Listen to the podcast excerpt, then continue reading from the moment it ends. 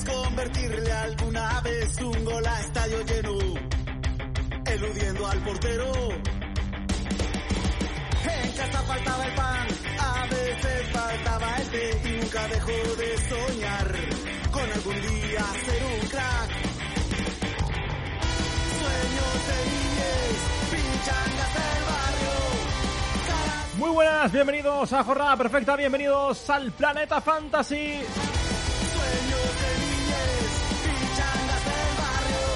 Ya está aquí la mega previa de la temporada. Analizamos uno a uno los 20 equipos que se medirán en la Liga 2022-2023. ¿Cómo pasan los años? Madre mía. Unos por el título, otros por Europa y otros por el descenso. En todos ellos, en todos esos clubes, tendremos jugadores recomendables, revelaciones y posibles decepciones que analizaremos, como no, en clave fantasy. Un podcast de esos para guardar en favoritos y escuchar a final de curso para ver cuántas hemos acertado y cuántas hemos fallado. Yo creo que eh, nos sale siempre positivamente ese balance. ¿Aprobaremos o suspenderemos? Bueno, ya lo veremos, ya eh, podéis dejar vuestros comentarios ahí en la cajita eh, que lo vayamos viendo. Ya está aquí el crack, los miserables, lo pedíais y aquí lo tenéis. Y vamos a ir a esta mega previa de la temporada.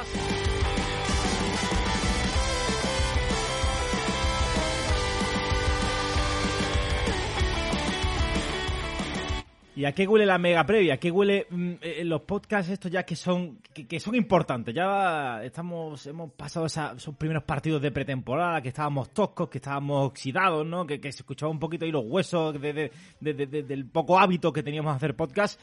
Pero cuando ya se van acercando lo- lo- los momentos importantes, ¿quiénes llegan? Los grandes jugadores, ¿no? Y hoy tenemos que dar paso a uno de esos grandes jugadores. Quizás no está en su mejor estado de forma, hay que decirlo, pero está aquí para darlo todo. Fabián Fuentes, ¿qué tal? Muy buenas. Hola, Oño, querido, ¿cómo estás? Tanto tiempo, ¿cómo te echaba de menos? A, a Javi menos porque eh, estuve haciendo cositas, pero contigo, la verdad, qué ganas tenía de, de tenerte y qué ganas tenía de volver al podcast number one del Fantasy, señores. Yo, yo también te, te- he echado de menos y creo que, que, todo, que todo el mundo estábamos, estábamos esperando un poco ya tu, eh, tu participación, esas primeras recomendaciones, que nos des tus primeras sensaciones, ¿no? De este equipo va a perruflear, eh, bueno, que nos comente un poquito, por supuesto, los fichajes del Celta, en fin, hay muchas cosas interesantes, ¿no? A ver también eh, la Real, en fin, tengo, tengo ganas de, de escuchar eh, tus opiniones. ¿Qué te pasa en la voz, Fabián? ¿Has tenido algún trance en estos No. últimos días o algo? O... Bueno, estamos en verano, como todos sabemos, tampoco descubro América. Bueno, Estuve, estuve de, un festival, eh, tranqui, pero, pero bueno. Eh, yo creo que es más el aire acondicionado, ¿no, Oño? Yo no, no creo que sea por, por estos días que, me pasé. Bueno, Bueno, hay que tratar de disfrutar, hay que mezclar trabajo, diversión y perrunflismo. Y ahí sale un cóctel molotov. Y ahora viene la Feria de Málaga, así que imagínate que todavía esto no terminó. Ojo, ¿eh? Eh, El que no sé si va a disfrutar la Feria de Málaga es Javi Rando. Javi, ¿qué tal? Muy buenas. Muy buenas, Antonio. Pues sí, como buen malagueño ya me han buscado dos, tres días de feria. Ojo. Eh, yo no sé, este año voy a la feria más que nunca. Total, ¿eh? A mi tía le han comprado un, un, un traje de gitana y pues mi mujer quiere estrenarlo Claro. yendo varias veces. Así que nada, allí que va el papá detrás. Y he de decir una cosa, yo también estoy muy contento de, de la vuelta de Fabián, aunque como él bien ha dicho, hemos estado en este verano, hemos, hemos compartido bastantes momentos con, con ese podcast de referencia que tienen tanto él como Juanjo como es Arlan, que va cogiendo bastante ritmo poco a poco. Y sí que voy a decir que me ha sorprendido una cosa en estos primeros episodios, es que siempre mm, Fabián ha sido gran protagonista de cuándo vuelve, tal, no sé qué, cuándo vuelve Fabián. Pero he de decir que este verano, no sé si le ha echado la pierna por encima Miguel Silva, ¿eh? Creo que ha habido más menciones a, a Miguel Silva, ¿eh? Sí. Yo creo que sí. No sé si tiene algo que opinar, Fabián. Miguel, hombre, yo vi, yo vi que Miguel estaba, estuvo de viaje y tal, pero no, no sé, yo Miguel es más un, las fotos que, que tira es digno también de su infulismo, ¿no? O sea, él saca muchas fotos, pero hay que ver qué, qué es de real de esas fotos. Porque a lo mejor estaba en su pueblo y él tira esas fotos como si "Eh, estoy acá en Disney World. Pero bueno, eh, espe- espero también a Miguel, eh, que lo echo mucho de menos también a Miguel. Eh. Por Lo espero este año en el podcast. Eh. Eh, bueno, como siempre, eh, es mega previa eh, de la temporada y no queremos hacer una mega previa de. Porque ya si en las previas se nos suelen hacer largas, vamos a intentar hacerla lo más corto posible, pero eh, queremos establecer ya un poquito cuáles van a ser las reglas o los primeros trazos de las fichitas de, de esta temporada. Ya sabéis todos eh, que hemos eh, abierto un Patreon para que nos podáis eh, ayudar a mantener vivo el proyecto y, y seguir ofreciendo la mejor información fantasy, no solamente en el podcast como lo hacemos siempre, sino también en jornadaperfecta.com y debido a su llegada y debido que vamos a quitar los fans en Evox, eh, desde luego, eh, pues vamos a establecer esas reglas, ¿no? De eh, lo que viene siendo el, el, podcast y las fichitas. Javi, te, de- te doy paso a ti primero. Creo que la mayoría de novedades parten de, de Fabián en cuanto a la confección de las fichitas, pero sí que decir que el primer fichitero, el que va a estar con nosotros este jueves, va a salir de, de- del Patreon, va a ser el primero que va a salir de, del, del Patreon, sinceramente por un tema de logística, ¿vale? Porque no nos ha dado, no nos ha dado tiempo a hacerlo de otra manera. Y le voy a invitar a Fabián a que nos haga una pregunta que tenga que ver sobre el fútbol, que los usuarios tengan que darle una pensada o tengan que buscar lo que sea, que me la diga al final del programa y yo se la trasladaré a los Patreon dentro de su panel, donde tenemos con ellos su tablón de publicaciones y el primero que responda acertadamente, pues eh, eh, será nuestro primer fichitero para este jueves. Espectacular, me, encanta la, nueva propuesta. Y también tenemos noticias nuevas para, para los fichiteros, como vamos a cambiar algunos, algunos, algunas cositas en las fichitas, eh, vamos a hacerlas más perrunflas, que es la esencia, y nos vamos a acercar más a, a ese aspecto. Vale, eh, que yo antes he dicho el tema de de Evox, que no hemos quitado el fans eh, de de Evox, nos podéis seguir apoyando a través de esa, de esa plataforma, pero vamos a hacer todos los capítulos en abierto, ¿vale? Para que quede claro y que no haya confusiones. Pero si nos queréis apoyar también por Evox, lo podéis hacer, por supuesto.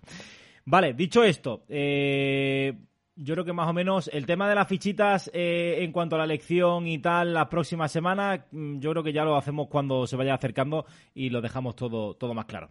Nos metemos de lleno ya lo que viene siendo la mega previa de la temporada. Vamos a ir uno a uno repasando todos los equipos. Son 20 equipos. Eh, no preocuparse que eh, llegáis vivos hasta mañana. Vamos a estar con vosotros posiblemente durante muchas horas, ¿vale? Así que prepárense, cálmense y vamos a ello. Vuelve la fiesta del fútbol con el comienzo de la liga. Y puedes añadir aún más emoción a los primeros partidos de la temporada con el combipartido de Betfair. Esta semana puedes apostar a la final de la Supercopa de Europa entre el Real Madrid y el Eintracht de Frankfurt. Puedes apostar a la victoria del conjunto blanco o en contra de la misma, gracias a las apuestas cruzadas que ofrece Betfair Exchange. Puedes apostar hasta 25 variables en el mismo partido, como el resultado, los goles totales, las tarjetas, los corners, los goleadores o incluso el número de tiros a puerta que un jugador realiza en un partido. Cuantas más variables agregues, más incrementará tu cuota final. Así que puedes festejar un saque de esquina o una tarjeta amarilla tanto como lo harías con un gol. Betfair, crea tu suerte. Este es un mensaje solo para mayores de 18 años. Juega con responsabilidad.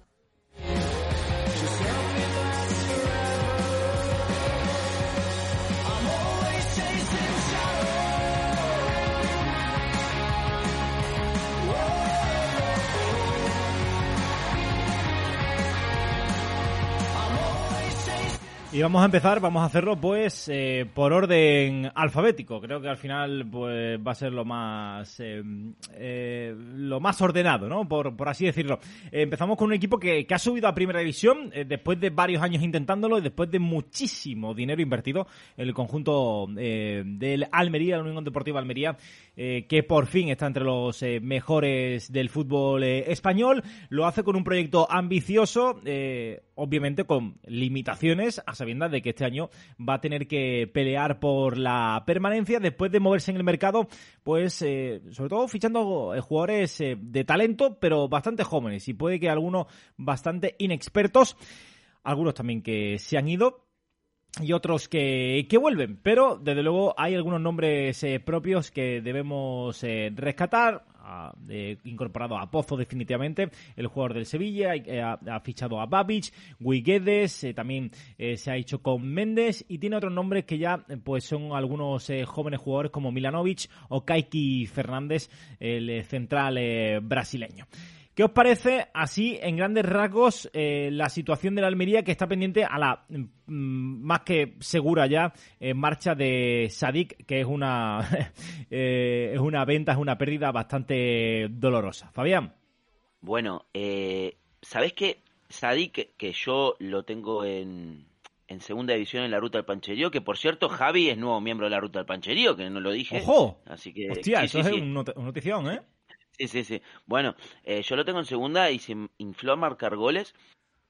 Estuve, como te dije, este fin de semana en Almería y estuve hablando con gente de Almería que conozco y otros que, bueno, fui conociendo y, y hablando de fútbol, en Almería no lo quieren. O sea, la mayoría de la gente que hablaba con de, de, de Sadik y de Almería realmente están fritos porque se vaya. Dicen que es un perrunfla importante. Yo qué sé, se le caían los goles en segunda división. Me sorprendió bastante. No comparto. Es un, sí, claro, es una baja mm, para mí bastante, bastante de peso, ¿no? En, en Almería, que realmente ahora el, el sustituto sería Diego Sousa. Eh, verás, eh, segunda división es lo mismo que primera, pero con todos los goles que ha marcado Sadik en la división de plata, había un- una esperanza bastante grande, ¿no? De ver a ver lo que podía hacer. Es una baja importantísima a priori en Almería, a no ser que la sustituyan, pues ya sabemos que la Almería tiene un respaldo económico detrás que no suelen tener todos los equipos que suben a primera división. Yo espero cosas de Almería, espero cosas de Ramazani, eh, esperaba de Sadí, pero claro, esta noticia me mató. También está Portillo, eh, un viejo conocido malagueño, eh, también Oño para tirarte flores un poco. No sé, tiene cositas Almería y, y a priori yo pensaba que iba a estar mm, sobrado en primera división, sobrado en el sentido de no bajar. Ahora con esto estoy a la expectativa a ver cómo solucionan este tema de Sadik. está siendo unos días bastante divertidos con, con todo lo que son, yo los he llamado la- las viudas de Umar Sadik, porque, claro, cuando empezaron a aparecer toda esta rumorología, eh, la gente te ponía tal, no, dejad de decir, por favor, que Sadik se va, que eso es humo, que tal, que, que me baja el valor, tal. Es que cuando te viene una oferta de 30 millones de euros por un delantero cuya experiencia en segunda división, que tiene una pintaza brutal, pero es una oferta muy buena, eh, normal que el, que el Almería pues le dé salida, ¿no? Eh, hay que ver dónde es esa salida, que es la parte que se nos escapa, parece que es la Premier, pero también estuvo interesado el Villarreal, el Dortmund se cayó de la puja. Sin embargo, creo que va a traer un buen delantero el Almería, porque si recordáis, Sadik llega precisamente para sustituir a otro que tampoco es poca cosa y que Fabián conoce bien, como es Darwin Núñez, que también fue delantero del Almería en esa primera propuesta del equipo almeriense por subir a primera división. Se mueve bien, tienen dinero, van a traer seguramente un buen referente arriba y sencillamente pues esto de Sadik hay que aguantar un poquito, evidentemente su precio va a caer. Eh, sí que de decir que, que dentro de- del resto de la Almería pues hay cositas que me gustan, caso de Akieme, caso de Robertone, del argentino, de Samu también, Ramazani, o sea, es un equipo que, que da gusto verlo porque tiene muchísimo potencial y que creo que nos va a sorprender mucho en clave fantasy. También estamos viendo que los precios de sus jugadores no son económicos, son altos. La primera piedra de toque contra el Real Madrid y sin Omar Sadik, pues hombre, no parece muy esperanzadora. Pero eh, a este equipo hay que verlo y les ha costado mucho llegar a primera como para conformar una plantilla que no sea muy muy buena. Así que hasta el 31 de agosto van a estar vivos en el mercado seguro. A mí me parece una locura que, que nadie eche, que, que- se piense que no, que no se va a echar en falta a Sadik, a no ser que su sustitu- sustituto sea realmente eh, un, jugador muy a tener en cuenta y de prestigio. Yo creo que Sadik, mm, por lo menos yo lo he visto jugar bastantes partidos y, y- la superioridad física que tiene con respecto a, a los centrales y- y teniendo en cuenta que tampoco es eh, eh, cojo a la hora de distribuir la pelota, de tirar de marques, en fin, yo creo que es un jugador que en primera eh, lo, lo- lo hubiera hecho muy bien en el Almería y si va al Villarreal o al Sevilla o alguno de estos equipos, eh, también creo que, que puede ser un jugador eh, importante en, en Fantasy. Está por ver si, si finalmente se va al, al eh, Borussia Dortmund. Hay que decir que en cuanto a la portería, Fernando Martínez mm, también es un portero que me ha encantado en segunda división, pero parece ser que en el Almería están pendientes de conseguir un fichaje de renombre para, para esa posición, que le haga competencia a Fernando Martínez y ver un poquito, ¿no? Si termina reforzando alguna, alguna pieza más en, el centro de la o si finalmente se conforma, eh, entre comillas, con, eh, con lo que tiene y con lo que ha llegado, ¿no? Que son jóvenes proyectos eh, como, como Chumi o como... Ay, se me ha olvidado el nombre del central eh, brasileño, Kaiki, de Kaiki, ¿no? A ver eh, si termina imponiéndose en el centro de la zaga. Me, mm, tengo preparado, tengo pensado eh, que demos un jugador en revelación y una decepción. Fabián. Como siempre, ¿no? Como siempre, en, la- en las mega previas. Cuéntanos, ¿cuáles, ¿cuáles son los tuyos? Eh, yo creo que la- no lo tenía preparado ni nada, pero así viéndolo, la revelación podría ser Ramaxani. Y luego la, la decepción me inclinaría por Portillo mismo, porque siempre Portillo en segunda le va bien, pero luego en primera como que no tanto. Así que como es el jugador con más nombre que, que hay, así conocido, y se puede esperar algo, pues Portillo la decepción. ¿Vale, Javi? Yo voy a elegir también de revelación a Ramazani, también estoy de acuerdo con, con Fabián. Y la decepción para mí va a ser Fernando, porque ya sonó el nombre de Pacheco y, y también el de Marquesín. Y me da la sensación de que la Almería va a fichar a un portero que sustituya a Fernando, que, que ya está en 3 millones, que sigue subiendo poquito a poco. Y que creo que mucha gente, bueno, pues lo tiene como guardameta titular y yo sería bastante reacio de, estar seguro con Fernando en la portería de aquí al 31 de agosto. Yo voy a decir re- revelación. Diría Ramazzani, que creo que mm, puede encajar bastante bien. Es un jugador que, de verdad, es bastante, bastante bueno. Pero bueno, voy a decir Robertone por eh, cambiar. Y en el, ah, en el apartado de decepciones, a ver, ¿quién te puede decepcionar? Porque claro, son jugadores que la mayoría de ellos pues afrontan su primera etapa en, primera. Pero tengo que coincidir con Fabián, porque es que creo que el que se la va a pegar va a ser, va a ser Portillo. En el Athletic Club, el eh, conjunto vasco, que no ha realizado apenas movimientos en el mercado, ya sabemos que es un mercado bastante más eh, limitado. El único eh, que ha llegado ha sido Gorka Guruceta, eh, procedente de la Morevieta, después de marcar eh, algo más de 10 goles en el conjunto, en el conjunto vasco. Y yo creo que la gran llegada es eh, Ernesto Valverde. Se van Unai López, cedido al Celta, eh, Íñigo Córdoba, bueno, Íñigo Córdoba, Íñigo Vicente Izquierda, y eh, vamos eh, a ver si se produce algún movimiento más en este tramo final de, de mercado. ¿Qué os parece el Athletic de Valverde, por ejemplo, Javi? Bueno, pues estamos un poquito, no descolocados, pero sí que es verdad que, que ya acostumbrados a tantas temporadas de, de Marcelino García Toral, que bueno, han sido tres si no me equivoco, al frente del Atleti, claro, tuvieron un entrenador nuevo, como es el caso de, de Valverde, y, y cambian cosas con los mismos jugadores. Y en Fantasy estamos un poco descuadrados por esa propuesta, ¿no? Parece que se acentúa la idea del, del 4-3-3. Va a ser un sistema diferente, va a potenciar a algunos jugadores, va a, a negativizar precisamente a otros. Eh, recuerda que siempre en la época de, de, Marcelino se ha mantenido ese doble pivote. Era Dani García, era Vencedor, era Vesga, era incluso Zárraga ha jugado, ha jugado ahí. Hemos visto diferentes propuestas a lo largo de estos años.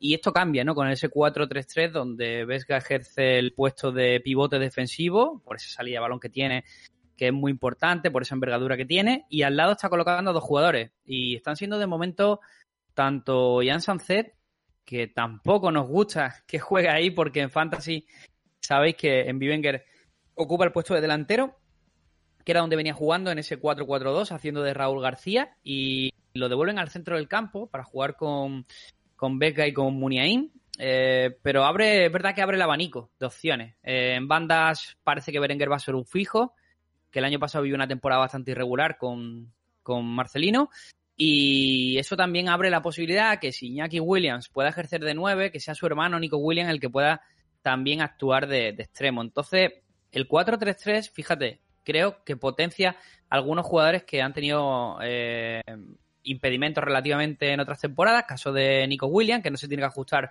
a un papel de centrocampista en 4-4-2, sino que puede ser un extremo, que es donde creo que puede marcar diferencia. Berenguer también se potenciaría y, sin embargo, pues nos contrarresta un poco con la desaparición de jugadores como vencedor del 11 titular eh, y nos retrasa un poquito Sancet, que yo pensaba que iba a ser la temporada de su explosión, pero también creía que lo iba a hacer en posiciones adelantadas como libre, como llegador, que es donde más me gusta. El, te el, tema con, con, con el Atlético es siempre el mismo, ¿no? Eh, vos lo decías, su mayor alta, su mejor alta es el técnico. Porque en jugadores, si vemos el equipo, es el mismo que el año pasado. No hay cambios, eh, prácticamente. Creo que Nico Williams tiene que dar un pasito adelante esta temporada. Eh, Sunset creo que también, aunque no, espero que, espero no, creo que no va a empezar como titular Sunset, por lo menos en el inicio de la, de la liga. Y William, ¿no? El, el otro William, Iñaki, eh, que al final es el que tiene que aportar los goles y no termina de, de tener grandes temporadas y sí buenas rachas. Entonces, lo que se espera de Atleti es lo mismo de siempre. Un equipo combativo, un equipo que esté a mitad de tabla, que pueda llegar a pelear a lo mejor algún puesto en la Conference League o en la Europa League como mucho, pero no más que eso, ¿no?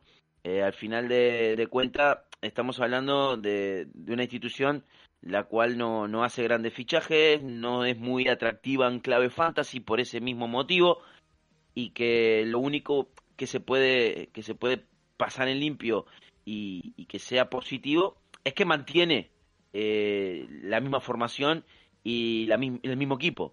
Entonces eso en funcionamiento puede ser positivo a la hora de esta temporada tener un técnico como Valverde que ya conoce el equipo, que ya conoce los jugadores, la institución que ya es de la casa y le puede sacar premio a, a este a este jugo, ¿no? A este jugo a, a este equipo. Pendiente. Creo que busca apuntar, apuntar a eso. Nada. Pendientes de, de Íñigo Martínez eh, y de su posible salida al Barcelona. Yo entiendo que el Athletic va a presionar bastante con el precio y creo que al final lo normal, lo lógico sería que, teniendo en cuenta que el Barça tiene 800.000 centrales, claro. se quede Íñigo Martínez en el Athletic. Ya hablaremos del Barcelona, pero me parece una locura que hoy Íñigo Martínez se vaya al Barça. Sería, hablaremos del tema, pero me parece demasiado. O sea, sí. No sé.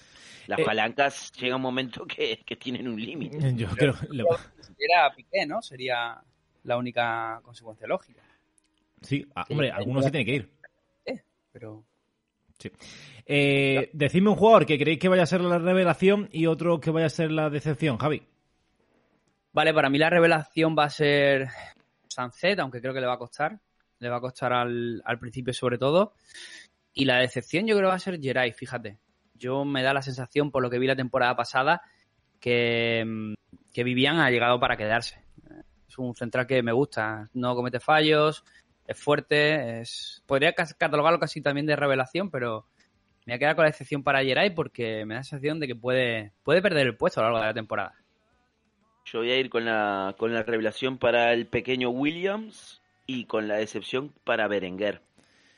Vale, yo voy a decir revelación Gruceta. Eh, revelación, entiéndase, con que marque 3-4 goles ya para mí es revelación. Y eh, decepción voy a decir Raúl García. Creo que va a dar eh, carpetazo a su, a su carrera deportiva. Eh, Atlético de Madrid, el eh, conjunto del Cholo Simeone, Fabián, eh, quiero que me cuentes tú. Eh, han llegado Axel Bitzel, procedente del Borussia Dortmund, y Nahuel Molina, del Udinese. Nada más, vuelve Saúl Níguez, tal, cual. Pero eso es lo principal. Morata, que ahora de repente se saca hat-trick de, de, la manga. Quiero que me cuentes cuáles son tus sensaciones.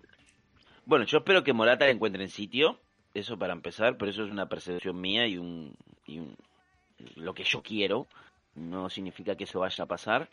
Eh, creo que arriba ya está el equipo, no necesita Morata. Bueno, si se queda, el Cholo lo terminará, lo terminará usando.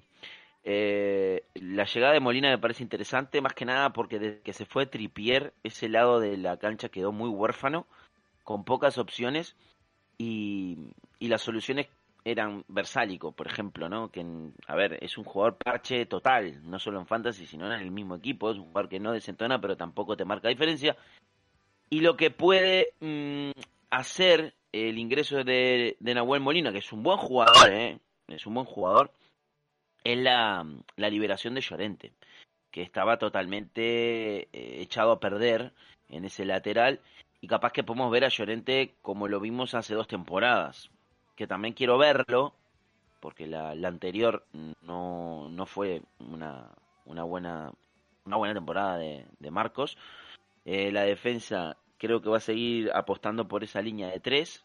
Más que nada, a ver si están sanos, ¿no? Los tres titulares. Más que nada porque así puede utilizar a Renildo, Jiménez y Savic. Si va a una línea de cuatro, ya uno de estos tres tendría que mm, ser suplente, porque tendría que jugar con dos centrales. Me parece que la llegada de Molina le facilita esa línea de tres convertida a cinco, con Molina por un lado y luego por la izquierda, a priori sería Carrasco. Pero bueno, la temporada es larga y pueden cambiar cosas. Con Dogbia, mm, de momento creo que le gana esa pulsada a Bitzel, que no, la verdad, Bitzel ojalá funcione muchísimo, pero tampoco a priori me da, no sé, no me genera demasiadas cosas. Eh, Coque seguro en el equipo y Llorente también. Creo que en medio de la cancha está ahí. Tengo alguna duda con Lemar, a ver si podría entrar. Eh, pero si entra Lemar es por Carrasco. Carrasco creo que le da mm, una función al equipo que no se la da a Lemar. Hay que ver cómo está Lemar también, eh, tanto físicamente como futbolísticamente. Y arriba me parece que a priori los titulares son Joao Félix y Griezmann. Pero con mucha participación veo a Correa y también a Mateus Cuña. Javi. Pues eh, tengo ganas de ver a este a este Athletic, la verdad. Tengo muchas ganas porque, bueno, ya sabéis que a mí me, me gusta mucho me gusta mucho la, tanto la filosofía de, de Simeone como luego propone todo, pero la temporada pasada fue una decepción, la verdad. Eh, costaba verlo. Era un equipo que costaba verlo, que costaba que te enamorara, que te entrara por el ojo, que eh, incluso en todo lo que la faceta defensiva se, fue, se vio un equipo muy endeble y yo creo que la clave va a volver a estar en el sistema defensivo, donde Reinildo demostró que es un buen fichaje, que viene para aportar y que puede ser muy interesante, te lo compro. Eh, Nahuel Molina tiene muy buena pinta también, pero la clave va a volver a estar de nuevo en qué aportación vemos de Savic y de, y de Jiménez, eh, sobre todo en forma de lesiones. Son dos jugadores que se lesionan mucho, especialmente Jiménez, pero también Savic a lo largo de la temporada suele tener impedimentos físicos, ¿no? Entonces esa es un poco la, clave y lo que nos queda por, por, comprobar, porque de nuevo no se han vuelto a reforzar en el central, sabiendo eh, Simeone, como hemos visto en pretemporada, que puede aportar a Bitzel como líbero en defensa de tres, que Reinildo te puede hacer de tercer central, pero me parece que seguir metiendo parches y bien era importante la llegada del lateral derecho, pero a mí me sigue faltando un central más en el, en el Atlético de Madrid. No sé si saliera Morata, si podría ser una opción que, llegara ahí algo porque creo que les va a hacer que les va a hacer falta. Y luego pues varios casos más eh, que son sospechosos no yo Félix de verdad necesitamos verlo una temporada de 40 partidos. Yo creo que es un gran jugador pero hay que verlo 40 partidos aportando y demostrando el gran jugador que es y otra también, lo que pasa es que entra en conflicto con Marco Llorente, Rodrigo de Paul, que yo creo que cuando se va con Argentina es un pedazo de jugador y luego aquí en Atlético, el Atlético Madrid, la temporada pasada, no le vimos nada. Entonces, yo creo que hay muchos jugadores por, por, por, por, terminar de cuadrar y creo que es el trabajo. El Atlético tiene una gran plantilla, pero tiene que, tiene que demostrarlo más, más firmemente de lo que le hemos visto hasta ahora. Vamos a ver si el Cholo consigue dar con la tecla de esta plantilla, que, bueno, estaba en el debate encima de la mesa de si era la mejor del Atlético en la historia o no. El año pasado, desde luego, eh, dejó a las claras que todavía se lo tiene que ganar muy mucho para eh, poder eh, luchar por, por ese título. Y vamos a ver si con las dos, tres pinceladas que ha puesto en el mercado invernal, más los regresos de Morata, Saúl y tal, pues los colchoneros consiguen ser de nuevo competitivos y luchar con Madrid y Barça por el título de liga, que Fabián, yo diría que ese es el objetivo principal, ¿no? Sí. no, obviamente que el Atlético tiene que pelear por la liga. Está clarísimo, tiene equipo para ello y eh, la, temporada pasada ya la tendría que haber peleado y fue una decepción tremenda. Y esta temporada, al mantener todo el equipo y traer algunas cositas más, eh, también estoy de acuerdo con, con, Javi que necesitaría el equipo otro central de garantías. Porque ni Felipe ni, ni Hermoso eran garantías, ni lo son, ni lo serán. Así que también estoy de acuerdo con eso. Me parece que el objetivo es campeón. Todo lo que sea menos de campeón, pues sería un fracaso en liga. ¿Y fracasos y revelaciones, Javi? Vale, pues eh, para mí hay un jugador, eh, por no decir Nahuel Molina, que, creo que está en la mente de todos. Yo creo que con dos lo vamos a ver afianzarse en el puesto de, de pivote defensivo acabó muy bien la temporada pasada y creo que es un jugador que, se desmarca del resto de centrocampistas. Es un jugador que, eh, si acaso su competencia podría ser Bitzel, pero yo veo al Pulpo con dos por, por delante. Creo que puede ser la revelación porque creo que se puede convertir en un titular muy fijo de este equipo y que le dé esa sobriedad que también necesita. Y, la decisión... Yo la tengo clara. ¿eh? Tengo más confianza en Rodrigo de Paul que se puede afianzar que en, que Marcos Llorente. Yo creo que el nivel de Marcos Llorente de hace, de hace tres temporadas no, no lo vamos a volver a ver. Eh, sí, voy a ir. En la decisión no, no quiero que pase, pero estoy bastante de acuerdo con Jai que podría ser Llorente. Porque, pero más que nada por expectativa. Vamos a tener una expectativa de que sea el Llorente de hace dos años y con que haga el 80% o el 70% menos de lo que vimos ya nos va a parecer poco, entonces puede que sea la decepción. Y la revelación es complicado porque más o menos mm, los conocemos a todos y no trajo tampoco demasiado fichaje, pero puede ser Molina. Vale, yo voy a decir de revelación, voy a decir a Mateo Cuña. Yo sé cuál es tu decepción, Oño. Mm, ah, vale, yo sé cuál es. Dale, dale. Eh, yo te digo, de revelación a Mateo Cuña, eh, creo que puede acabar la temporada como titular, viendo el pecho frismo de los amigos Griezmann y Joao Félix. Vamos, eh, si no, si siguen sin, sin carburar, creo que les va a comer la tostada. Y de decepción voy a decir al, al, capitán, a, a Coque. Creo que ya es la hora de dar un pasito al lado en algunos partidos, va a seguir siendo importante, pero a mí la temporada pasada me dejó bastante que desear, porque espero de un jugador que debería ser pues dentro del campo, eh, bueno, más allá del capitán, el que organice el equipo, creo que el año pasado eh, estuvo muy lejos de, conseguirlo. Así que mm, creo que este, pues teniendo en cuenta que Lemar, que Rodrigo de Paul, que Condovia, que tal, al final pues eh, va a ir jugando un poquito, un poquito menos. ¿Cuál querías que era? Y sí, yo estaba entre Joao y Griezmann, pensé que ibas a decir uno de los dos. a ver, ya es que eh, ellos no me decepcionan porque ya la temporada pasada fue muy, muy, muy, muy mala. yo es que ya sabéis que para mí Griezmann es un sobrevalorado, pero bueno. Claro, por eso pensé que ibas a darle a Griezmann o a Bueno, nos vamos con el Fútbol Club Barcelona. Eh, el Barça que ha fichado a Kessie, a Pablo Torre, a Andrea Christensen, a Rafinha, Condea, Lewandowski, a, bueno, vuelve Pjanic, en fin, eh, un montón de, fichajes. El eh, conjunto culé, a pesar de los problemas económicos, ya sabemos todo lo, lo que ha ocurrido. Ahora falta que los inscriba, que eso es otro debate en el que no vamos a entrar, pero eh, Fabián, ¿qué, te ha parecido? Cuéntame el, el verano en, en Can Barça. Bueno, muy sorprendente, porque quiero que, que pongamos en contexto lo que hablábamos del Barça hace ocho meses, sí, hace ocho meses, a principio de año, eh, donde el Barça, mm, recuerden que jugaba con Braithwaite arriba, eh, decíamos, este Barça es un desastre, este Barça es que no está ni para pelar la Europa League, y a ningún hincha de Barcelona, el más optimista de todos, si hay algún optimista de Barcelona, pues ya sabemos que son todos Juanjos de la vida en Can Barça, pero si existiera algún hincha de Barcelona optimista, nadie hubiera pensado que iba a empezar esta temporada con el equipazo que tiene ahora mismo el Barça. A mí me dejó totalmente loco. No voy a hablar de palanca ni, ni, ni esas cosas porque, a ver, eh, ¿cómo han logrado este equipo? A mí, desde fuera, objetivamente y sin ser del Barça, me importa muy poco. Lo que sí veo que lo hicieron. Ya luego, mm, lo que se endeuden o lo que vaya a pasar, eso es otro tema. Eh, el tema es que el Barça es candidato a la liga cuando pocos lo creíamos hace cinco o seis meses, con un equipo muy compensado, que encima lo que hablamos de Íñigo Martínez, a mí no me entra en la cabeza de que Íñigo Martínez también vaya al Barça, o sea, ¿para qué quiere más?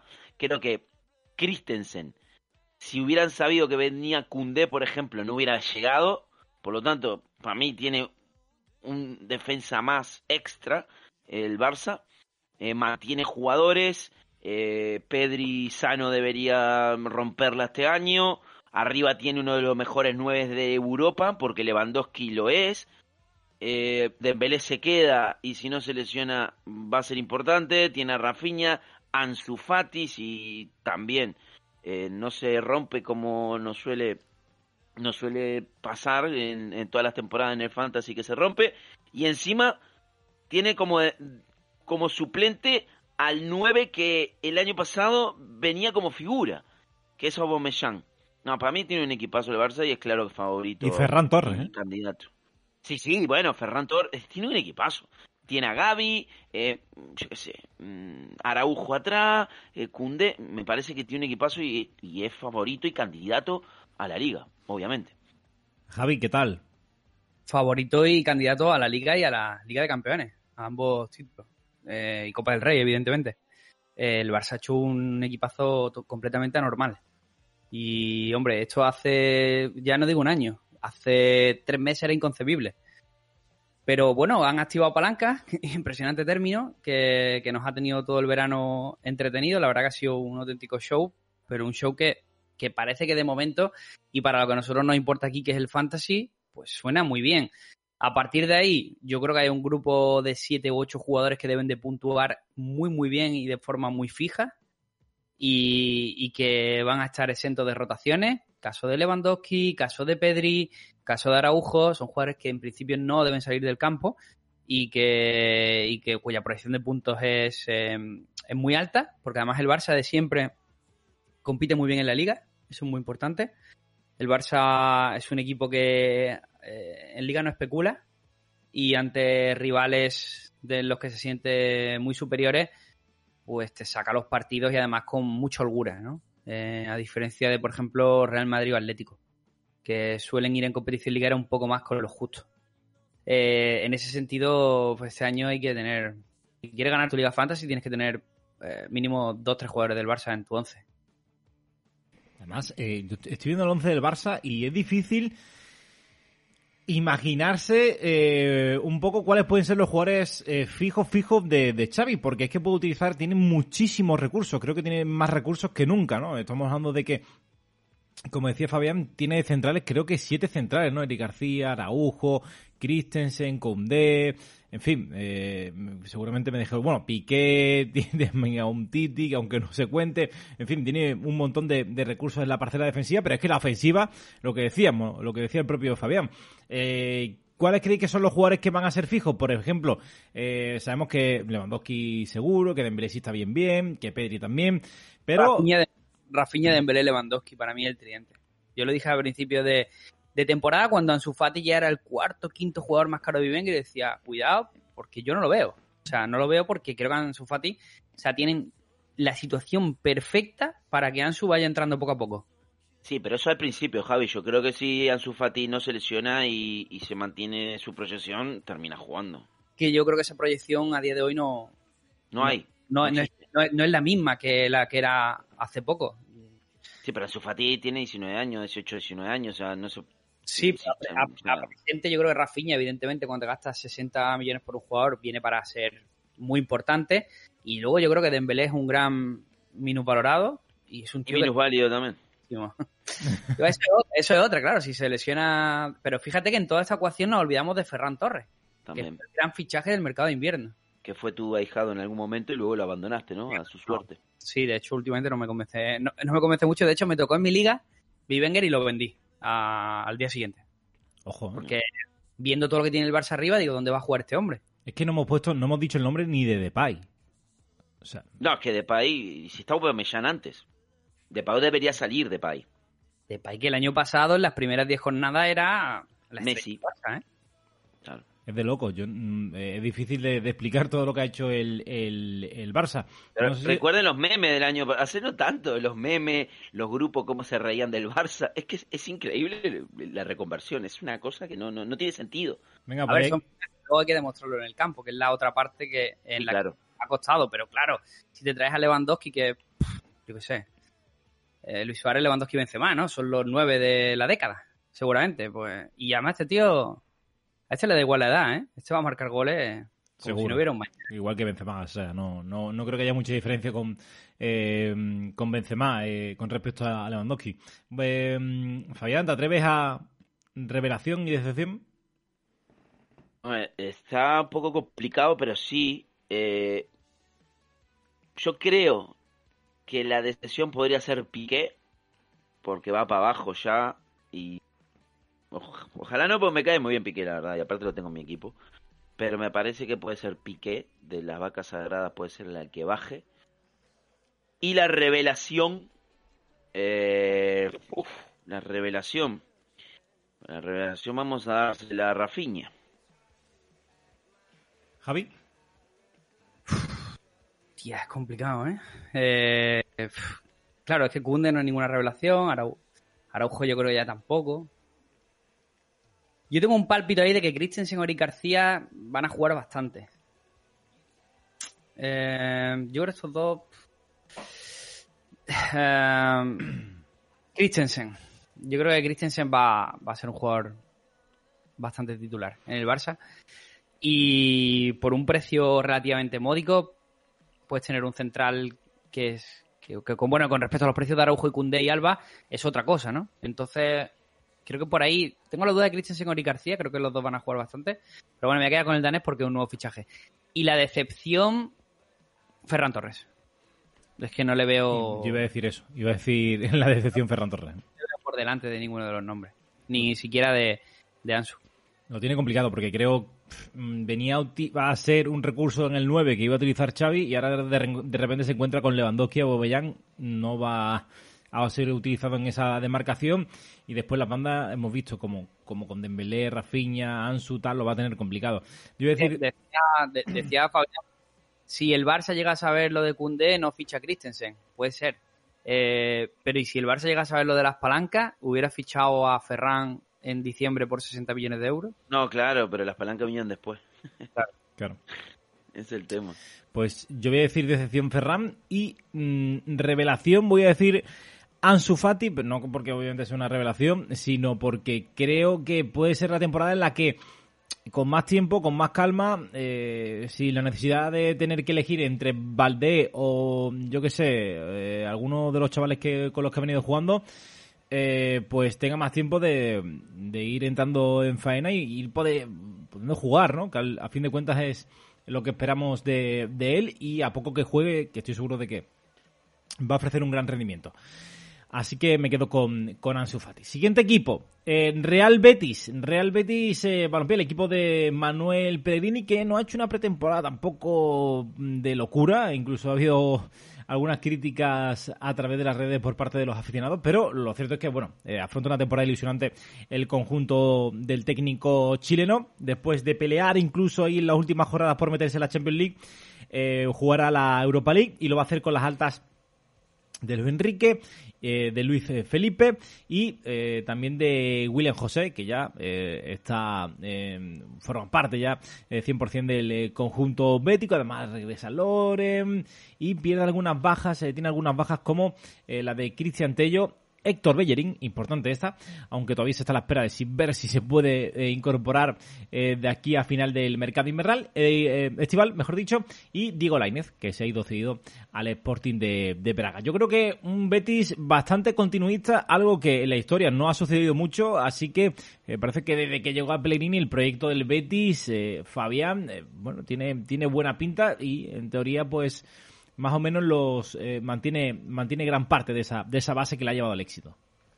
Sí, lo importante realmente en todo aspecto de la vida no es llegar, sino mantenerse.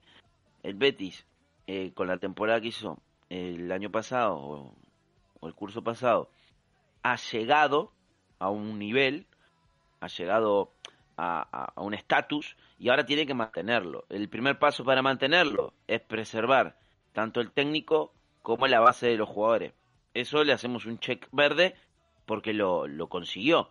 Entonces, algunas piezas que han venido, como Luis Felipe, por ejemplo, que puede empezar eh, de titular, está ahí con Pexela, que no sé si va a empezar uno u otro, pero a lo largo de la temporada, seguramente Luis Enrique también que ha llegado, que ahí se lo va a tener un poco más difícil porque hay, hay más material arriba. Eh, es un equipo compensado, un equipo que mantiene, me sigue haciendo un poco de ruido Bartra, la verdad, pero bueno, ahí está el tipo, realmente no hizo una mala temporada, pero me sigue haciendo un poco de ruido. En medio de la cancha es el mismo y arriba es lo mismo. Entonces, mm, creo que el Betis lo que tiene que, que apuntar es a mantener el estatus logrado la temporada pasada y eh, copiar, entre comillas, lo que ha venido haciendo el Sevilla durante esta década, que es mantenerse dentro de los cuatro o cinco que pelean ahí los puestos de Champions. Bueno, vamos a quitar a los grandes y son dos o tres los que pelean siempre ese cuarto puesto. Eh, ese es el objetivo principal que debería tener Betis. Y van bien encaminados porque tiene un gran entrenador, tiene un equipo compensado, un equipo que mantiene. Luego está el tema de la portería. Yo, en Fantasy, Vivenger, etcétera, no recomiendo el arco de Betis, a no ser que juegues una liga premium que puedas tener a los dos y siempre asegurarte esa posición. No la recomiendo, pero es lo mismo del año pasado. Creo que empieza jugando bravo, pero va a hacer unas rotaciones ahí durante la temporada. Javi. Sí, eh, bueno, eh, la venta de Alex Moreno me parece una de las claves. Parece que el Betis tiene problemas de inscripción también. Eh, su propia palanca sería la venta de, de Alex Moreno que se va a la Premier. Tampoco me parece, yo he visto mucho drama, lo hablaremos, ¿no? Esta tarde en el Fantasy con Jueguin, eh, Antonio, eh, sí que es cierto que hay una desproporción de precios que muchas veces eh, suena, suena hasta mal, ¿no? Como por ejemplo que Cucurella cueste 60 millones de euros, 60 millones de libras, que son más euros incluso, y que Alex Moreno pues cueste, cueste 10, ¿no? 10 millones de euros. Bueno, ahí hay una cosa, pero bueno, en definitiva me parece una buena venta por parte del, del Betis, mirando ocuparía su lugar. Eh, y creo que el Betis hace muy bien ¿no? en hacer este tipo de operaciones porque realmente lo que te permite esto es, por ejemplo, mantener a Guido, que sonó mucho tiempo que podía salir. Guido es un jugador habitual de la, de la selección argentina y que lo hemos visto eh, en un estatus muy poderoso, ¿no? A lo largo de la temporada pasada. Fue una de las claves, una de las claves ocultas y misteriosas de este equipo, eh, que no se hacía demasiado notar, pero que siempre estaba ahí, incluso sonó para Atlético de Madrid, para Juventus y me parece que estaba bastante justificado. Mantienes a Guido, mantienes a Canales, mantienes a Fekir y creo que esa es clave, ¿no? Eh, es, es, muy importante que ese grupo de jugadores se mantenga porque al final son los que te dan de, de comer y los que te elevan el nivel. Y luego, pues, solucionas un problema central con la llegada de Luis Felipe. Estoy de acuerdo con Fabián en que a mí Bartra tampoco me llama mucho la atención. De hecho, incluso está sonando para poder salir a Turquía porque le queda un año de contrato y parece que las posturas para renovar no están cercanas, ¿no? Eh, con el brasileño solucionas una de las posiciones de central, pero te queda otra, donde, bueno, tienes a Pechela, tienes a Bartra, tienes a, a Víctor Ruiz, incluso Chaval de Edgar. O sea, hay diferentes opciones para acompañar al, al, al, brasileño, pero en principio es un jugador que viene con jerarquía. Y luego veo mucho hype en torno a Luis Enrique, mucho hype. Y tiene buena pinta, igual, eh, ha hecho una buena pretemporada, ha, incluso Pellegrini no ha especulado y lo ha puesto mucho, lo cual indica que le gusta este jugador, a diferencia de otro, como por ejemplo el mexicano que decía Laines, que no les gustaba, evidentemente, porque no daba este tipo de oportunidades. Eh, pero hay que verlo, hay que verlo porque yo considero que, que las cuatro posiciones de arriba tienen nombre. Borja Iglesias se puede rotar con William José, vale, pero la, los tres de atrás son canales Fekir porque te hacen jugar, te hacen llegar, te dan asistencia y te dan goles. Y luego el otro es Juanmi, que Juanmi es el máximo goleador de la pretemporada de nuevo. Está en un gran estado de forma, Pellegrino conoce desde que era un chaval, desde que tenía 16 años, y, y ha cumplido. Entonces le veo poco encaje al extremo brasileño de momento pero puede ser una alternativa interesante que veamos en Europa League y demás. Vamos a ver cómo, cómo encajan los, eh, los dos brasileños, de luego que son eh, pues eh, eh, jugadores a tener, a tener en cuenta y a seguir durante la temporada en Fantasy. Fabián, eh, dame un nombre de decepción y otro de revelación. La decepción para mí va a ser Juanmi, porque creo que agotó todo el bonus extra que tenía de, de Perrunfla el año pasado. los Perruflas siempre tienen un año que destacan. Yo creo que lo agotó y va a volver a su estatus natural y eso va a decepcionar a la gente. Y la um, revelación puede ser Luis Felipe. A poco que haga, va a ser lo mejor que Bartra y eso va, va a dar un buen sabor de boca. Vale, Javi. Pues yo por mi lado me voy a quedar con, con la revelación para Miranda, porque se le queda el lateral izquierdo soltero, salvo que hagan algún fichaje. Es verdad que Alex Moreno el año pasado hizo un temporadón, pero a mí Miranda es un jugador que me gusta. Eh, cantera Barça, tiene muy buen toque, se posiciona bien, tiene 19 años solo, de hecho tiene ficha del filial con el Betis, un jugador que creo que puede crecer mucho en este equipo. Y la decepción, la decepción para mí va a ser de nuevo William José.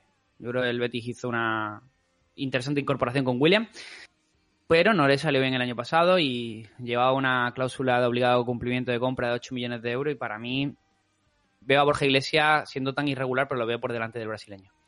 Vale, yo voy a decir eh, revelación a Rodri. Creo que el canterano verde eh, debe dar un paso adelante esta temporada. Si no lo da, pues tendrá que salir de la élite del fútbol español. Y eh, la decepción, como hay mucho hype, pues se la voy a dar a Luis Enrique.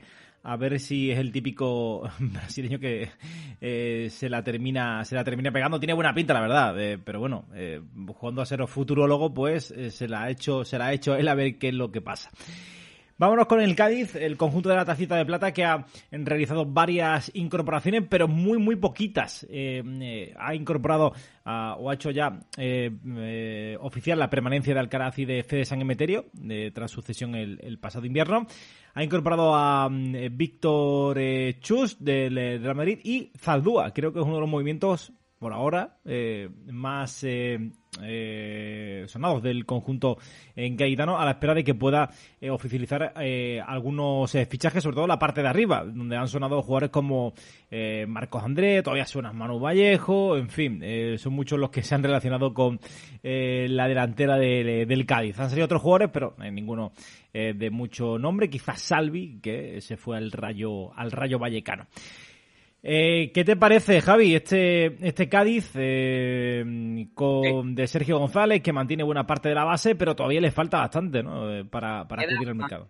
Sí, se me queda un poco suave el tema de llegadas en el Cádiz, aunque sabemos que es un equipo que siempre suele apurar mucho sus opciones en el mercado, porque espera, por ejemplo, caso en el mercado de invierno, ¿no? Como fue la llegada de Idrissi eh, desde el Sevilla, o incluso aquella rescisión de contrato de Lucas Pérez con el Elche. Suele apurar mucho el mercado porque cuando apuras tanto, bueno, pues normalmente te queda alguna oportunidad interesante que se enmarca un poco mejor dentro de, los parámetros económicos del, del Cádiz. Y ese es el, principal impedimento que tiene que tiene este equipo, que sí que es verdad que ha hecho un fichaje muy interesante como el de Zaldúa, que es un lateral derecho que ya en el Leganés daba muchos puntos y que la Real Sociedad, pues bueno, quizás se le quedó un poquito grande el equipo, ¿no? Para sus cualidades futbolísticas y al final Gorosabel se lo llevó por delante, pero Zaldúa en el Cádiz parece un, un jugador que puede, que puede dar puntos porque además es un gran asistente, ¿no? Eh, Chus también tiene que, que confirmarse esta temporada, es un buen central lo demostró la temporada pasada.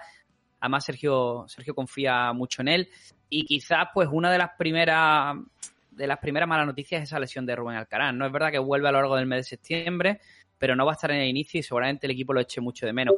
El Cádiz tiene un 11 base bastante consolidado, entre comillas, pero tiene jugadores que de rendimiento muy irregular, como Alejo, como Sobrino, que creo que en definitiva tienen que ser eh, las posiciones a mejorar, un poco los extremos y si acaso un medio centro más eh, por esas dudas de, del estado físico de Alcaraz o de un Alex Fernández que la temporada pasada pues también actuó a cuenta gota. Equipo para luchar la permanencia hasta el último día.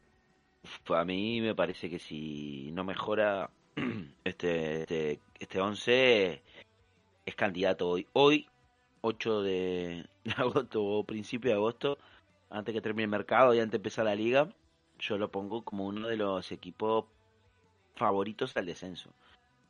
Es que es complicadísimo. Vemos los centrales. Fali, Luis Hernández, Chust y Cala. Es mucha maldad eso, ¿eh? Y son lo que tiene ahora. El lateral derecho, es verdad que trajo Saldúa. Isa de todas maneras está lesionado, creo. Eh, el lateral izquierdo sigue con lo mismo, Espino, bueno, mucha entrega y tal. Pero, no sé, a no ser de que Lucas Pérez se destape esta temporada y te meta 8 o 9 goles que te garanticen ahí puntos. Negredo no espero demasiada cosa. Eh, el Choco Lozano es un quiero y no puedo y juega en cuentagotas. El resto del medio de la cancha son jugadores muy normalitos, muy clase media para abajo. No sé, veo al Cádiz sufriendo bastante a no ser que lo remedie en este mercado. Yo comparto un poco la opinión que, que, tenéis acerca de la plantilla del Cádiz y un poco igual que desde que subió a primera, ¿no? Siempre está ahí con lo muy, muy, muy, muy justo, ¿no? Para, para conseguir la permanencia. Le ha dado estas dos primeras temporadas a ver si le da la, la tercera, pero desde luego cuando juegas tanto con fuego, al final te, acabas quemando y a, y a, mí me faltan muchas cosas, ¿no? Es verdad que a lo mejor con la llegada de Luis Hernández ya en el pasado mercado invernal ha reforzado un poquito más la defensa. Eh, y ahora con Zaldúa pues parece que la apuntala un poco, pero en el centro del campo estamos viendo eh, el 11 para eh, que, que, se prevé para el partido frente a la Real Sociedad. Es José Mari, Alex Fernández, que encima arrastra molestias. En las bandas no tiene absolutamente nadie. Tiene a Perea, que incluso ha sonado para salir, y al, al joven Aber Mavil. Mm, para completar el, centro del campo y las bandas, ¿no? Eh, mm, todo muy, muy, muy cogido con, pinzas. Y Lucas Pérez, que tenía un acuerdo con el club para poder salir, finalmente no, no ha salido, ¿no? Pero, eh, de verdad, no sé, no sé cómo, cómo va a cerrar este mercado invernal, pero tiene que realizar incorporaciones. Decepción y revelación, eh, Fabián. Ama, eh... Eh, está complicado, ¿eh? ¿eh? La revelación yo se la metería a Lucas Pérez, pero a ver, no porque sea un desconocido, sino porque puede romperla y es el único que, digamos, podría volver a, a, su nivel y si mete, como te dije, 8, 9, 10 goles, pues sería una revelación, pero tampoco. Y la decepción es que ¿quién me va a decepcionar más en, Magic? en el Cádiz? Y puede ser, mira, puede ser Espino, que a mí no me decepcionaría, pero al resto del mundo sí, acá en, en España, porque claro, lo tiene muy arriba. Y yo sé que Espino es un perrufla el año uno, entonces capaz que vuelve a su estado natural. Yo te iba a decir Espino también, ¿eh? te iba a decir eh, el, el Pacha, porque creo que... No puede hacer más de lo que hizo. Es que fue, ya te lo garantizo. Demasiado, es demasiado ya lo que, lo que hizo la, la, temporada pasada. Yo de, de, de revelación eh, creo que le daría al Caraz. Creo que va a ser el que coja el timón del equipo. Javi. Para mí la revelación es Chust y yo creo que la decepción va a ser va a ser Negredo. Creo que el año pasado marcó goles y hizo una buena temporada, pero creo que los años tienen que pesarle y que al final eh, este equipo necesita otra alternativa en punta que no sea eh, solo Choco Lozano a, Negredo, ¿no? Creo que el, el Cádiz necesita un 9. Pues llega el equipo, llega el equipo que todos estábamos esperando y yo le di paso directamente a Fabián. Eh, Real Club Celta de Vigo, Altas, Suetberg, Oscar Rodríguez, Unai Núñez, Luca de la Torre, Mingueza, Marchesín y Paciencia. Equipazo, Fabián. sí, paciencia es lo que van a tener que tener los hinchas del Celta este año. ¿eh? Eso es lo que van a tener, mucha paciencia Creo que el mejor fichaje del Celta esta temporada es Mingueza. Es lo que necesitaba el equipo y es lo que merece este equipo, tener a Mingueza. Creo que es el, club donde mejor puede cuadrar sus características. Lo, duro sería que Mingueza fuera suplente en el Celta, que yo creo que a priori lo será, ¿eh? Yo creo que a priori Mingueza eh, viene por detrás de, de Aidú y de, y de Núñez Luego a ver si se gana la titularidad. También puede jugar de lateral derecho. Lo que pasa es que en el lateral derecho está Hugo Mayo, que tiene un nombre dentro de, del Celta, es el capitán. Y, aunque son perrunfla, es un perrunfla premium dentro de, del equipo Bigues. Marquesín llega para, para ganarse el puesto porque es mucho más golero que Villar. Por lo menos tiene manos y eso ya es una ventaja espectacular con respecto a Iván. Y bueno, lo mejorcito tenemos a Garán, como lo mejorcito ahí atrás, sin ser una locura. Espero, espero mucho de Oscar. Me parece que Oscar tiene que dar ese paso adelante eh, en, el Celta. Y a rezarle Aspas. A rezarle a Aspas, que Aspas te meta ahí sus 10-15 goles para que el Celta pase una temporada tranquila. Porque si APA no está en su nivel, este equipo pelea el descenso. Estamos hablando de que no, no, no, crees que vaya a pelear ni por la conference. No, no, no, no, pelea por una mierda. Si Aspa no está en su nivel, no, no, no tiene ningún tipo de posibilidad de meterse en, en la Perrun Flash League. Yo lo que pasa es que eh, a mí lo que no sé si, si estará alineado el, equipo con, el entrenador. Esa es la parte que me, me preocupa. Porque Cudé también ha sido un entrenador que en general nos, nos gusta, ¿no? Pero hay que reconocer que también, como buen entrenador, pues es bastante caprichoso. Pidió a Solari, Solari apenas ha jugado, pidió la temporada Cherby, la, temporada pasada Cherby, Cherby tampoco tuvo un papel excelso que parece que este año sí puede tenerlo, ¿no? Pero y esa es la parte que a mí mm, no lo sé, si están alineados ahí todos, si, si, si entiende qué tipo de jugador es Oscar Rodríguez, por ejemplo, Chacho Cudet, eh, si Paciencia viene con por petición del, del entrenador o, o, lo conoce o ha dado su aprobación. Esa es la parte que yo creo que ahí hay... Presidente del Celta un personaje, la verdad, se ha, demostrado ahora con el caso de Denis Suárez y, y no sé si está totalmente alineado. Si el entrenador básicamente le dicen, oiga, usted tiene esto, ponga esto, ¿no? Entonces, esa es la parte que a mí no me termina de cuadrar, porque no me gustaría que apostemos por jugadores que, paciencia, es un delantero normalito. Tampoco nos vayamos a pensar, ¿no? El otro día marcó un golazo, por cierto, en su estreno, pero pero bueno, habrá que verlo. Miguel estaba emocionado ya el otro día, ¿eh? Bueno, sí, pero bueno, eso no es, no es ninguna referencia a Javi. Miguel se emociona con cualquier cosa. y eso es verdad también. Y pero bueno, hay, hay que verlo, ¿no? Y, y, luego el tema de la defensa me preocupa mucho, ¿no? Porque, fíjate, han traído a Mingueza, Núñez y son dos defensas que están a, a fallar.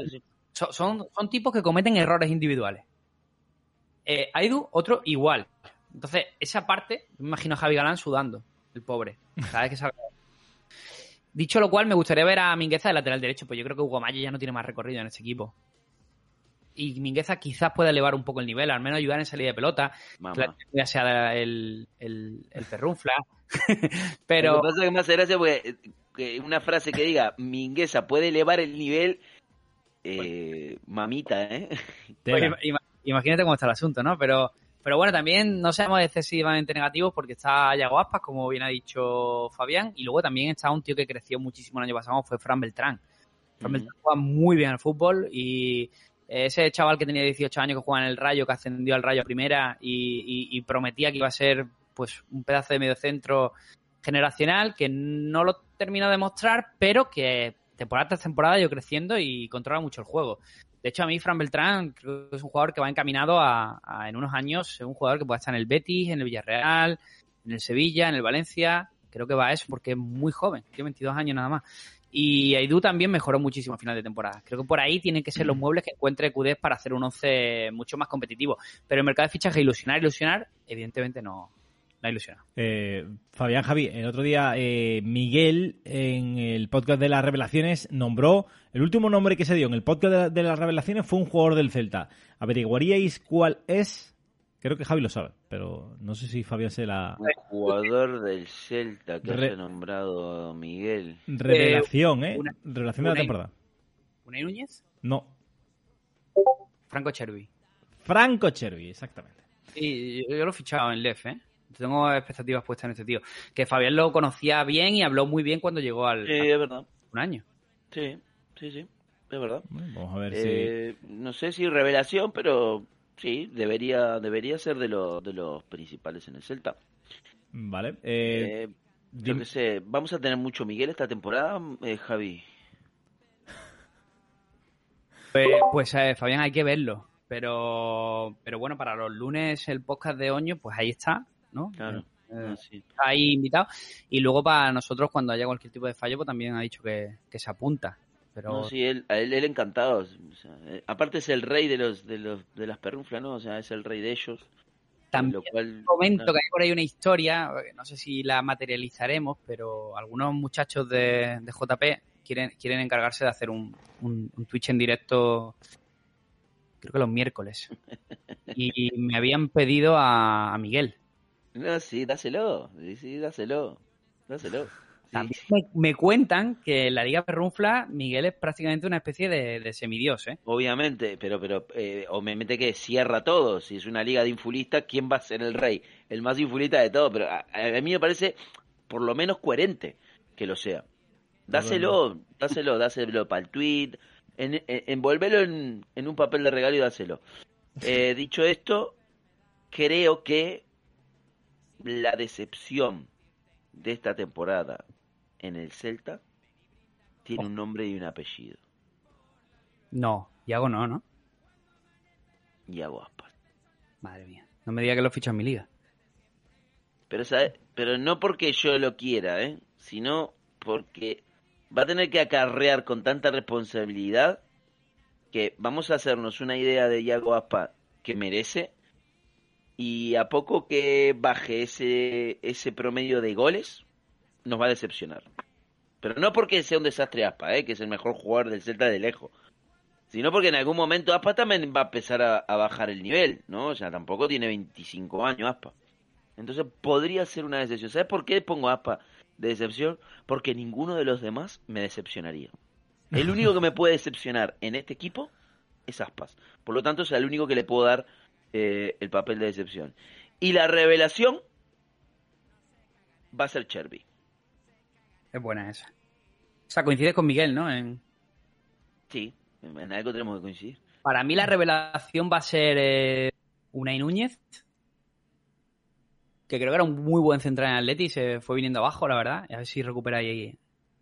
Y para mí la decepción va a ser... Es que claro, es verdad que no hay decepciones en ese Claro. equipo. O sea, Por eh, no. Hugo Mayo. Creo que le va a quitar el puesto a Mingueza. Para mí la decepción va a ser Oscar Rodríguez. Creo que va a finiquitar su carrera en el, en el Celta. Eh, bueno, quizá me he pasado. Pero me refiero de un equipo con aspiraciones a, a media tabla o más. Eh, Claro, claro. Es que él ve al Celta como el, el cementerio, ¿no? De- del futbolista. no, si pero- No triunfas en el Celta, no, ya finiquita tu carrera porque. Joder, no. Pero me refiero, pues, si eh, teníamos esperanzas de que Oscar Rodríguez se convirtiera en un jugador importante eh, en un equipo importante y esta creo que es su última oportunidad. Y si no, lo, no se sienta, pues desde luego que creo que carrera máxima.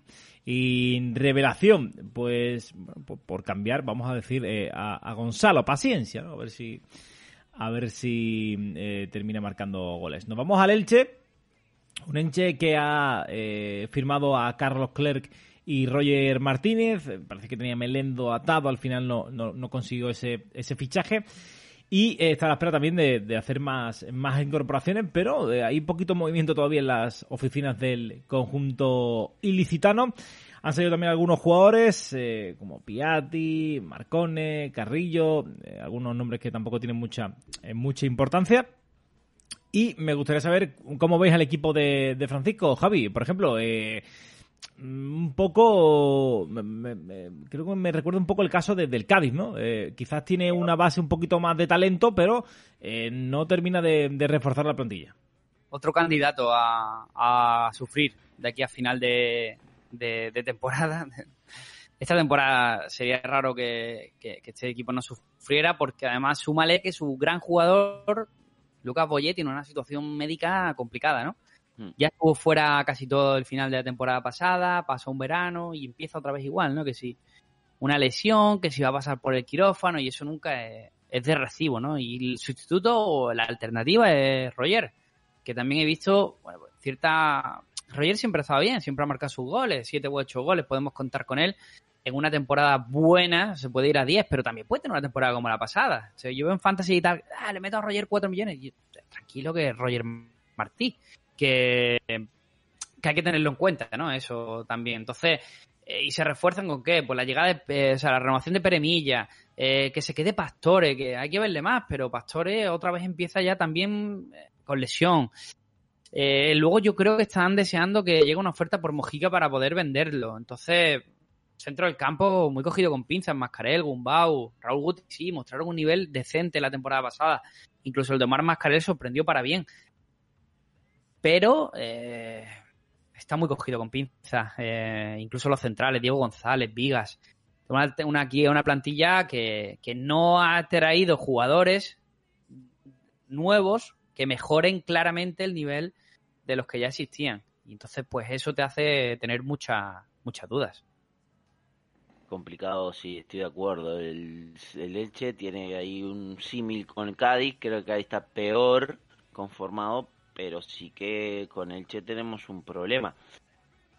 A ver, todo queda supeditado a lo que termine pasando en este mercado de fichajes, como decimos, ¿no? Queda todavía, yo qué sé, tres semanas por lo menos para que esto termine.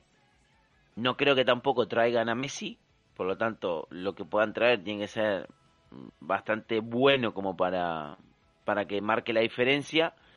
Eh, volvió Werner a la, a la portería, no creo que le quite el puesto a Badía, no lo veo, seguirá siendo Badía el, el titular. Luego la defensa la veo bastante floja, en Zorroco, Vigas, Verdú, yo Diego, no sé. Mojica lo más destacadito que tiene y es más, está bien cubierto esa posición porque también tiene a Claire. Roger me parece importante, eh, me parece interesante más que importante. Roger te puede marcar ahí, es un jugador de rachas.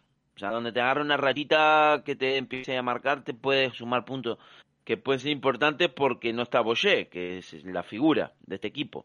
Fidel más de lo mismo, tiene relevancia en el equipo, capitán, tira los penales, tira el tiro libre, tal, pero tampoco podemos esperar una maravilla de Fidel.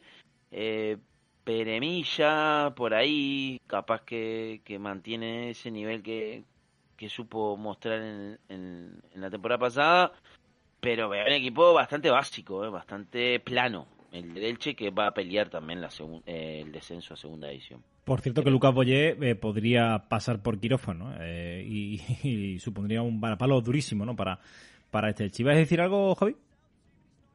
No. vale, quiero que me digáis decepción y perdona. Dime, Javi. Eh, no, que tengo un problema con el muteo, digo, que tardó mucho en, quitar el muteo. Vale. Eh, vale, eh, decepción para mí va a ser. Me jode porque me parece un, delantero que, me gusta porque no, no cuestiona el trabajo y eso y eso me encanta, pero no me gusta el tema de la lesión de Luca Polle, la verdad. Lo voy a dar como decepción porque me parece que va a tener complicado que vivamos otra otra gran temporada suya. Así que te dijo a Lucas Boye como decepción. Y como jugador revelación, sinceramente no encuentro ninguno, porque los fichajes que ese equipo no me, no me llama a ninguno la, atención. Voy a decir Pastores, pero porque también creo que es complicado que aporte menos que el año pasado. Sí. Pues ya está. Fue muy complicado. Eh, la revelación le voy a dar a, Roger, más o menos porque es, lo, es el único que puede revolucionar un poquito a este equipo. Y la decepción, pues, lo que sé, de verdad. Es complicado la decepción en un equipo que decepciona. Yo darle decepción a Fidel. Le damos a Fidel, a Fidel. Ah, mira, Fidel. Eh, yo creo que puede ir que vaya cayendo un poquito ya, lleva ya muchos años ahí y tal. Eh, y la revelación se la voy a dar a Raúl Guti. A ver si se afianza un poquito más en el 11 y, se hace con, con el equipo. Siguiente equipo, el Getafe. Y a ver si llegamos a la mitad porque llevamos una hora y diez y todavía no hemos llegado a la mitad. Eh, Getafe. Qué bien. Ha fichado a Portu, Seoane, Domingo Duarte, Milla, en fin, a Bañeral.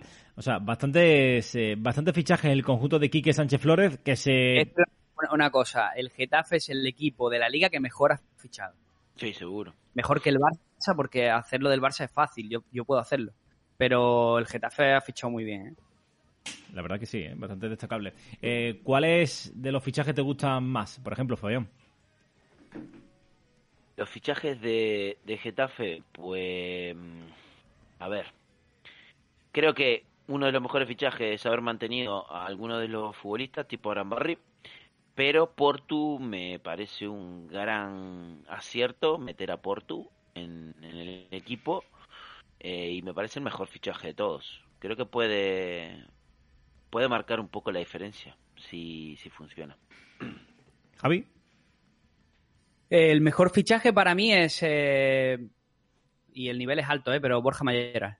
Yo creo que a Borja Mayoral, con, ya sin, sin cesiones, sin historia, verlo en un equipo asentado, donde ya es propiedad de ese equipo y demás, va a hacer que veamos un delantero que a mí me gusta mucho, tiene mucha calidad, es muy trabajador además, define muy bien es un delantero muy completo. Dentro del, mercado español, por ejemplo, veíamos, hablamos hace nada un segundo de Roger, ¿no? Roger es, más un rematador al uso, pero Borja Mayoral es un jugador que sabe asociarse y que da a su equipo otro tipo de cosas. Pero es que luego tenemos a Seoane, tenemos a Luis Villa, a Portu. Cuidado con Portu que lo he fichado en Lef. Domingo Duarte. Eh, eh, eh, Domingo Duarte. Se está hablando de la llegada de Frutos también y de Pacheco. O sea, me quedo me quedo loco. Y quería preguntarle a Fabián por, por Angileri, por Angileri, eh, del River, a ver, exjugador de River, a ver qué, le parecía. Eh, River anduvo muy bien. es un, para mí debería ser titular en este Getafe. Más que nada porque, a ver, tampoco tiene una gran competencia, ¿no? ¿Quién sería la competencia ahí? ¿Kofi? O sí, ¿no? No tiene eh, otra cosa. En el lateral izquierdo, casi ninguna, diría. Nada, no tiene. Juan, Iglesia, puede ser que juegue ahí poco más. Bueno, pero Iglesias eh, fue más para el derecho, me parece. Pero bueno, a ver. Sí, apenas cambiar.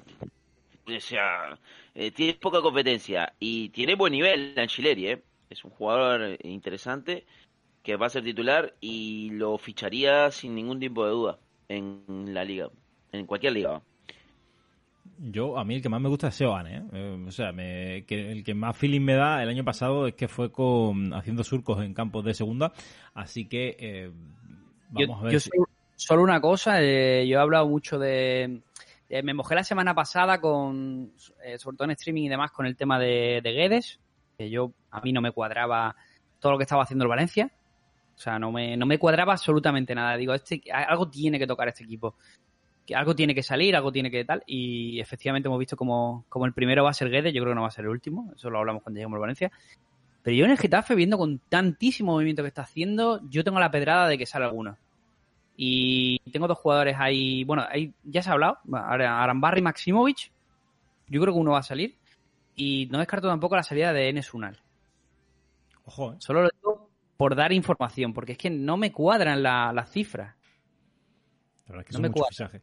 Eh, yo, que- yo voy a decir precisamente decepción a Maximovic. Creo que ya era, eh, le llegó el momento, ¿no? Con todo- todos estos fichajes de, de entregar la cucharita.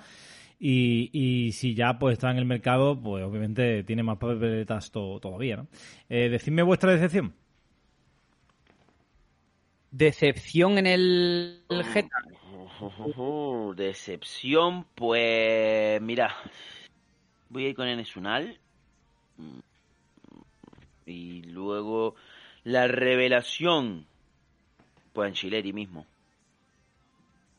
Yo como revelación voy a dar a, a Borja Mayoral, que se me entienda, no creo que sea una revelación, pero, pero sí que le veo haciendo una muy buena temporada, doble dígito, eso ya sería una buena noticia.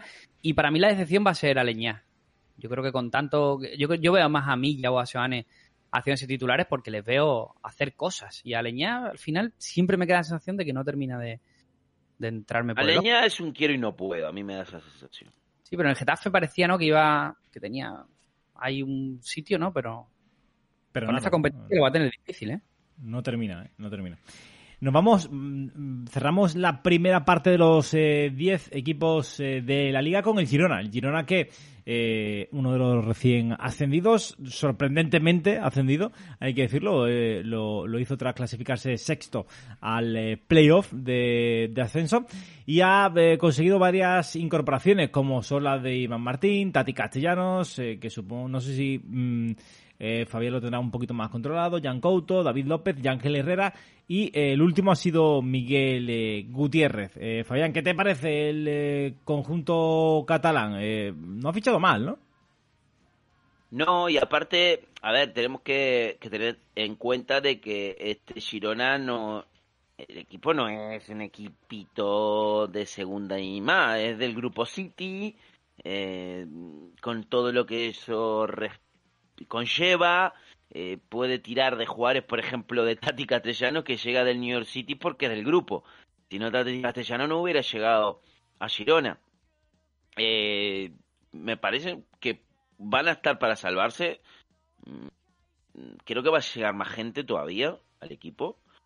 Eh, si bien va a luchar esa, esa permanencia, porque obviamente que subir de segunda a primera no es fácil y es otra liga.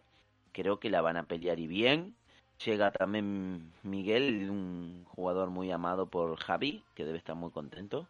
Eh, porque va a, a Girona. Y revelación. Sí, sí, lo tenía clarísimo. Eh, David López le puede aportar experiencia. Tengo la duda de, de si David López va a jugar de central o de, o de mediocampista. ¿eh? No sé dónde lo van a colocar. Eh, aparte tenemos un carbonero de la cuna, de la cantera, que es Antibueno, que lo había fichado el Barça, había llegado eh, el Barça y llegó junto con, con Valverde, llegó en esa camada que Valverde va al Madrid y Santi Bueno va al Barça.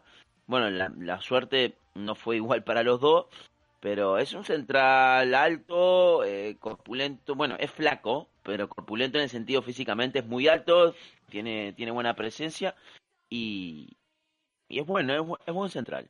Joven, eh, y seguramente sea titular esta temporada también. Tiene a Tati Castellanos, como dije, que es un jugador argentino que, que sonaba para River hasta hace muy poco, cuando tuvo el tema de Suárez, que Suárez tal, sonaba también Tati Castellano. En la MLS mm, se, le, se aburrió de meter goles. Javi lo sabrá por, por Solar. Que, que tenía... Yo lo tengo, de hecho, tengo su carta common y era una bestia. Claro, claro. Eh, de hecho, es de los de los más valorizados en, en, en, la MLS. Y tiene un, el alma mater del equipo, ¿no? Que es Stuani. Que, no sé, está viviendo una segunda juventud, pero ya la lleva viviendo unas temporadas. Stuani es un jugador que a mí, yo qué sé, nunca me terminó de llenar el ojo. Pero es verdad que tiene una facilidad para el gol que al final de cuentas es lo más importante en el fútbol. Y, y es un prócer en, en, en Girona. Eh, va a ser titular obviamente y muy recomendable porque aparte tira los penales, el dueño del equipo y a ver qué hace en, en, primera división nuevamente. Pero Stuani es una fichita bastante seria para meterle. Sí, señor. Eh, lo mismo del Girón, Antonio. A mí es un equipo que me atrae muchísimo. Eh, tiene la facilidad de moverse en el mercado con mucha, eh, con mucha li ligereza o facilidad, valga la redundancia, por, por pertenecer al, a esa red de clubes eh, asociada al, Manchester City. Y eso hace pues que lleguen jugadores como decía Fabián como Tati Castellanos como Miguel Gutiérrez o el próximo que puede llegar que parece que sería Abde del, del, del Barça que está también dentro de la nómina de jugadores eh, que pueden que pueden reforzar a este equipo. Y eso les va a dar facilidades porque luego tiene ese grupo de asentados caso de Stuani Alex eh, Alex García eh, Santi Bueno, Juanpe, son jugadores, eh, Juan Carlos incluso el portero, son jugadores que ya son tu columna vertebral y a partir de ahí es saber rodearlos, ¿no? ¿Y cómo los rodean? Pues con talento joven también. Eh, Castellanos, vuelvo a repetir, Miguel Gutiérrez, pero no solo eso, sino que está el mediocentro defensivo Ramón Terrats, que, que, que, creo que va a perder la titularidad a poco que llegue algo, como el caso de Ángel Herrera, puede, puede quitarle esa, ese puesto, o incluso el lateral derecho Arnau Martínez, ¿no? que también tiene, no llega a 20 años, son, son jugadores muy, muy interesantes. Yo creo que es un equipo que va a sufrir algo menos, pero luego hay que, hay que verlo en el campo y, y ver el, el, nivel real de Tati Castellanos en la MLS cuando lo traslada a la liga. Sí, Eso yo, también me preocupa un poco. Yo creo que la clave está más por ahí que, que por otra cosa. Si Tati Castellanos perdona, eh, rinda buen nivel junto al lado de Stuani. Eh, creo que el Girona tiene bastante hecho eh, para, para, la permanencia porque, bueno, solo hay que mirar otras du otros duetos eh, en la liga de, de, ataque y creo que no están al nivel de, de, ellos de ellos dos. Ya se no puedo hablar de Riquelme, así brevemente, pues... Sí, es que con, con, con, lo que está fichando yo creo que debería bueno, eh, no te voy a decir tranquilamente, pero sí eh, tener bastantes opciones de poder eh, quedar fuera de esos de esos tres últimos eh, puestos en la, en la clasificación. Rápidamente, decepción. Te ha saltado el español, ¿eh? Lo digo por... Ah, me he saltado el español. Pues me lo he saltado, sí. pero con papas. Luego, ahora le doy. Ahora le doy. La, revelación, la revelación de Miguel Gutiérrez y la decepción va a ser eh, Ángel Herrera. Ya el año pasado me dejó muy frío en el español y, en fin. La revelación es Tati Castellano y la decepción Alex García. Yo creo que la decepción va a ser. Joder, ¿quién digo de decepción? Voy a decir Estuani en el eh, Girona. Eh, y revelación, vamos a decir eh, a. Venga, vamos a decir a, a Yangel Herrera. A ver si cambia el paso del año pasado en el español. Precisamente vamos al español, al eh, conjunto de Diego Martínez, eh, que hay un cirio liado tremendo con eh, RDT, parece ser que no quiere entrenar con el grupo, parece que tiene unas pequeñas molestias, pero básicamente es que pues va a esperar un poco a que ver qué es lo que pasa con, con su situación hasta el, hasta el final del mercado invernal y eh, todavía no ha firmado, no ha hecho grandes eh, incorporaciones. Lecomte en la, en la portería puede ser una de las más eh, destacadas. Eh, parece que va a estar muy cerca, está muy cerca de fichar Edu Expósito, el ex el centrocampista todavía del, del Ibar. Y poquito más de, bueno, y José Lu, obviamente, que ya lo sabemos de, del pasado del pasado curso. ¿Qué sensación te ofrece este español, Fabián? Pues a día de hoy una sensación eh, un poco con sabor a agridulce, ¿no? Más que nada por esto de eh, llega José Lu, pero se va a RDT. Creo que hubiera estado espectacular verlos juntos en el español. aunque se, se podrían pisar, ¿no? Pero de alguna manera tendría que cambiar un poco también el sistema de juego. Eh, creo que no es lo mismo José Lu que RDT, aunque José Lu es un, es un muy buen delantero, el cual eh, mete una media importante de goles durante la temporada y que le puede venir muy bien al equipo. Este equipo que necesita algo más, algún otro retoque. Eh, tengo ganas de ver a Benicio Sousa, puede ser interesante y ya voy marcando que lo voy a meter de revelación, eh, viendo lo que tiene hoy por hoy, ¿no? Eh, español. Le Conte, bueno, era suplente de Oblak y nunca lo pudimos ver. Me imagino que tiene manos y me imagino que, que va a funcionar, ¿no? Porque, no sé, para, lo ficha el Atlético para ser suplente de Oblak, muy malo no debe ser. No lo tengo mucho, no lo he visto mucho, así que tampoco, pero debería mejorar también lo que lo que tenía con, con Diego López y poquito más. Eh, esperar que Darder mantenga nivel esperar que Puado dé el paso adelante que va a ser mi revelación. Así que ya de paso ya te di revelación eh, con Puado y, y Sousa. Dije los dos. No me decido cuál de los dos así que voy a poner los dos. Y, y nada, y la otra es esperarme la med, que el año pasado ya me engañó, porque él pensaba que iba que iba a funcionar y muy a cuenta gotas así que depende de un hilo esa titularidad creo que se podría reforzar con algo. Ah y no cuento con Embarba eh para esta temporada. Barba que suena para la Almería. Javi. Eh, yo igual, eh, un poco escéptico con esa plantilla, no tanto con el entrenador, creo que va a funcionar. También creo que el español eh, está esperando la salida de RDT para reforzarse en alguna en algunas posiciones más. El cinturón de seguridad tiene que ser Darder y, Joselu, que sería el nuevo Darder y RDT. Creo que es un gran sustituto Joselu de, de Raúl de Tomás. Doy por seguro la, la salida del, del madrileño del equipo. Y, y poco más. Eh, Lecomte me parece interesante. Eh, vamos a ver qué tal el nivel. Y yo sí me voy a quedar con Nico Melamed como revelación y como decepción voy a poner. Tampoco es un equipo del que me espere yo grandes decepciones, pero quizás eh, Pedrosa. Creo que incluso Brian Olivar le puede quitar el sitio en la izquierda. Vale, eh, decidme, ¿cuáles son las eh, revelaciones y las decepciones de este...? Lo acabamos de decir los dos. Vale. Eh, ¿Tú lo has dado, Fabián? Perdona.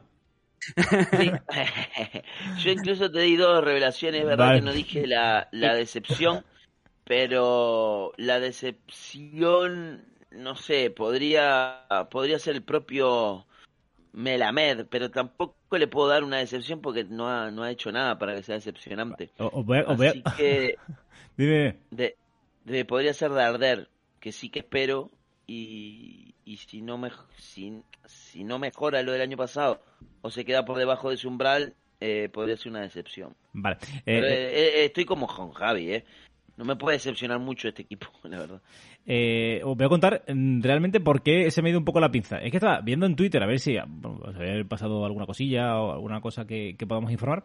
Y he leído un, un tuit de, aquí nuestro eh, compañero Manu Heredia de, de Bisocre y ha contado eh, la, situación de un jugador, la historia de un jugador que tenía prevista su boda para un día y al día siguiente jugaba, total, que mandó al hermano a casarse con su novia. En fin, una movida que me- me ha petado un poco la cabeza y he perdido el hilo. Perdonadme. eh, Twitter. increíble porque, aparte de que ya la oñaína está incorporada, Oh. eh, se distrae con otras cosas, o sea, ya es incontrolable. O sea, Pero no, es que estaba con Twitter y mirando fuentes y digo, ¿esto qué es? Y me, ha resultado súper curioso.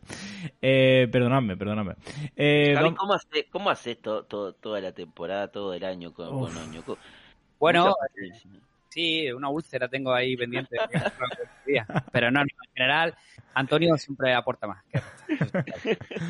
Mallorca, eh, Mallorca, eh, Javier Aguirre, que salvó in extremis y yo diría que contra todo pronóstico, pronóstico al Mallorca de, de bajar a segunda división, eh, ha conseguido eh, varios eh, fichajes, como por ejemplo el Morici, que, tan buen rendimiento dio en ese final de temporada. Ratkovic, el guardameta que viene a ser, que, que, fue Zamora de la League One y que en principio va a ser titular indiscutible. Y se queda con otros jugadores como Bataglia, Mafeo y también incorpora a, a Copete. ¿Qué os parece, Javi? Este, este Mallorca mm, obviamente va a estar en el eh, vagón de, abajo eh, para mantenerse en primera.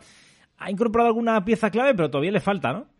Sí, pero eso te iba a decir que a diferencia de, Elche y de Cádiz, sí que me da la sensación de que este equipo ha ido incorporando jugadores que mejoran lo que había. Eh, la compra de Murici, vale, que estaba el año pasado, pero bueno, llegó cedido. La compra de Murici me parece un muy buen delantero para Mallorca. Un tío que, que sabes que el trabajo te lo tiene garantizado. Un poco de un Estuani, ¿no? Un Estuani, pero además súmale que es más joven, ¿no? Eh, con lo cual tiene, tiene más recorrido. La compra de Mafeo, jugador que o sea, dos jugadores que han cumplido el año pasado, los compran, bien. Te traes a Copete Libre, un central de 22 años que ha hecho carrera en la Ponferradina y del que hablan muy bien. Que, igual te viene a solucionar esas dudas que había de ruso, de, de tal, para posición de central, ¿no? Porque eh, te traes a Copete que ya apuestas por él, con buena experiencia en segunda. Y Rajkovic, un buen portero. O sea, realmente se han movido bien en el, en el mercado y luego tiene muy claro por dónde tira, porque lo hemos visto en lo amistoso y está intentando consolidar Javier Aguirre su defensa de 5 y luego arriba montar una dupla, una especie de dúo sacapuntas con Kangin Lee y con, y con Murici. Así que me gusta hacia dónde se están caminando este equipo. Eh, Grenier también ha hecho, por cierto, buena pretemporada. El francés que llegó muy tieso el año pasado, estaba sin equipo y también puede ser un jugador llamado a sorprender. Sí, a ver, Murici es un fichaje, pero realmente para el equipo no lo es, ¿no? Porque ya venía de jugar y que es, se consolida como un, futbolista más de, del plantel. Entonces, es un fichaje no fichaje que, que podría ser de lo mejorcito hasta ahora, ¿no? La mejor noticia. Em, Copete no lo tengo, la verdad, porque te voy a mentir, no sé, es joven, no, no lo he visto nunca, eh, apunta a empezar de titular.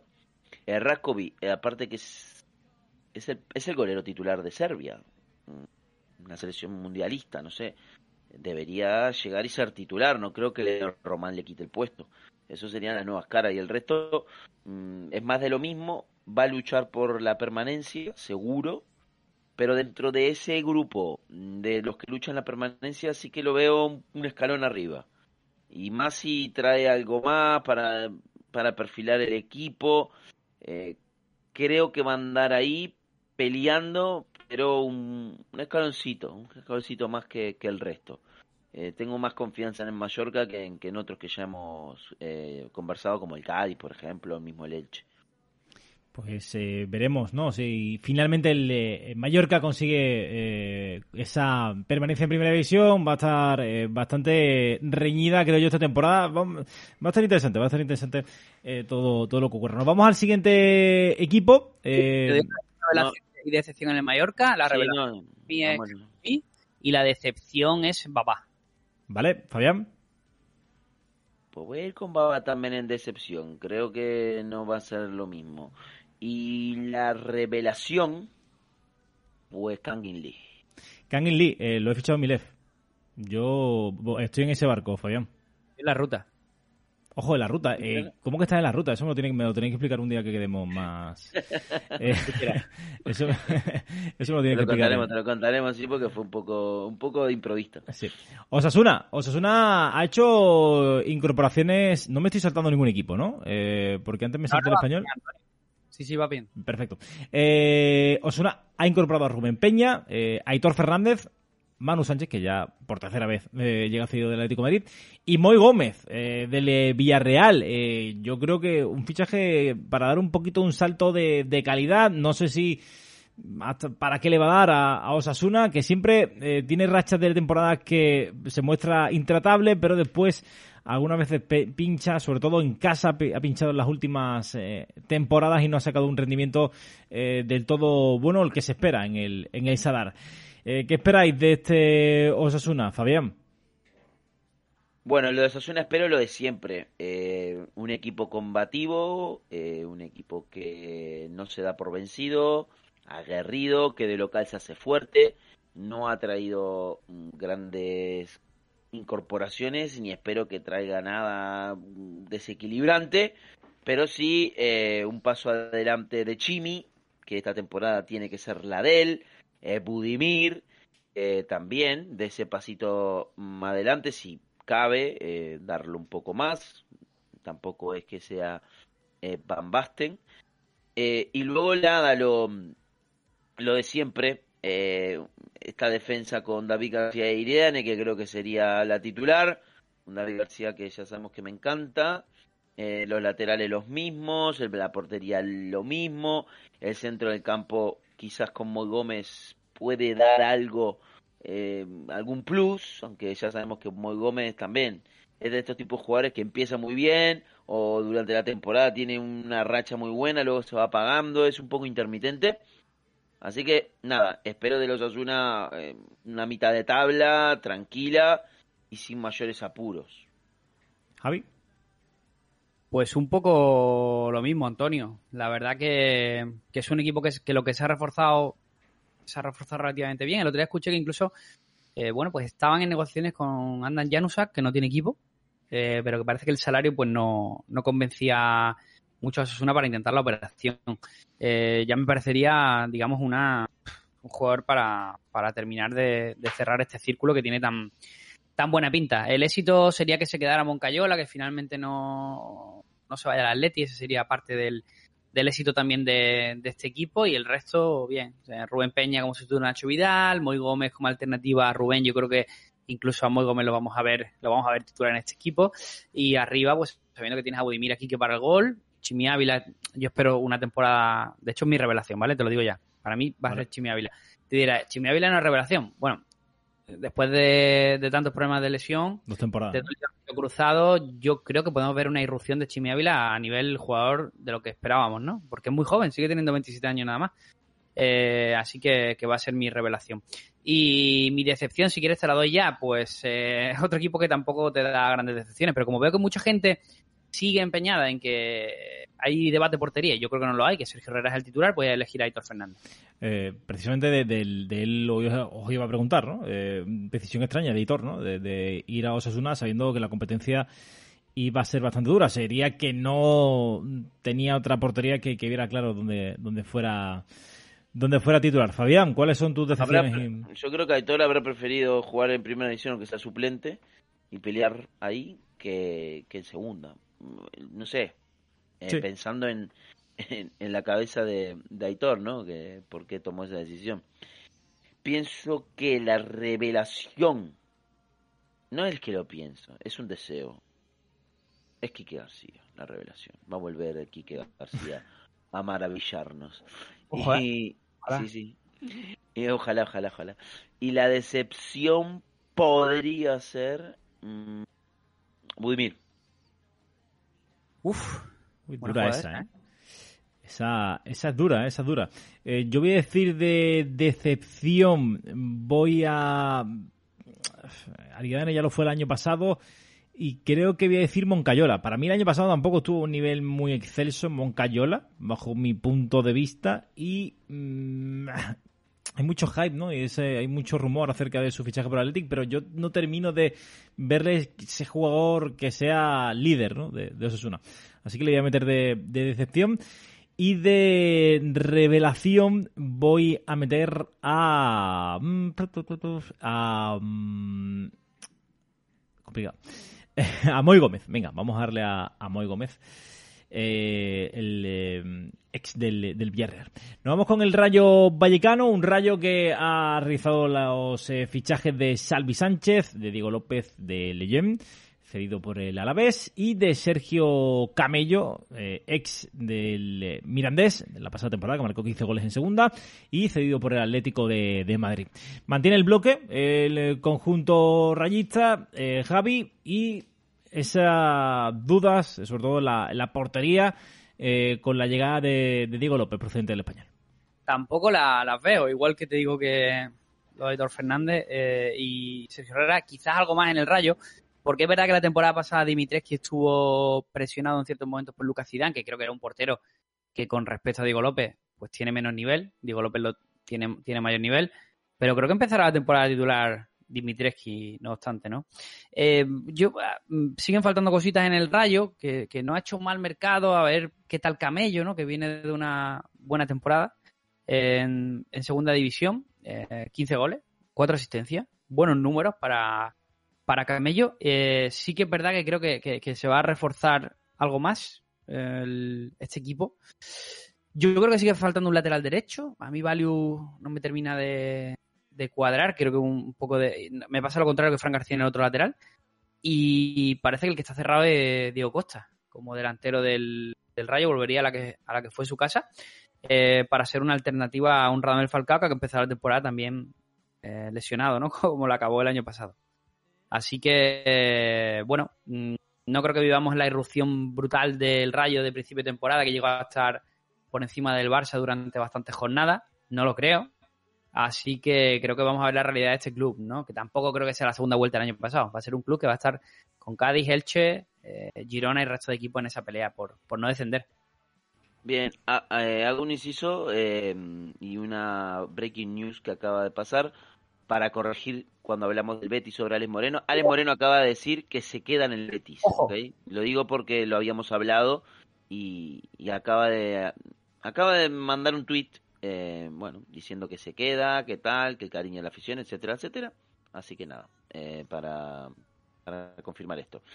Luego, eh, lo de Diego Costa me parece una muy buena noticia y se produce. Creo que, no sé, aunque sea eh, ya unos años eh, que han pasado ya, ¿no? Lo de Falcao y Costa sería la delantera aquella del Atlético eh, que la tenga el rayo, no sé, es como romántico, ¿no? Eh, Falcao con las lesiones a lo mejor no va a darte una regularidad en, el juego y con Diego Costa creo que revaloriza la, la, plantilla. Camello también es una buena opción. Creo que el Rayo tiene un equipito ahí para pelearla. ¿eh? El Rayo me, me, me gusta. Eh, la portería huimos de ella.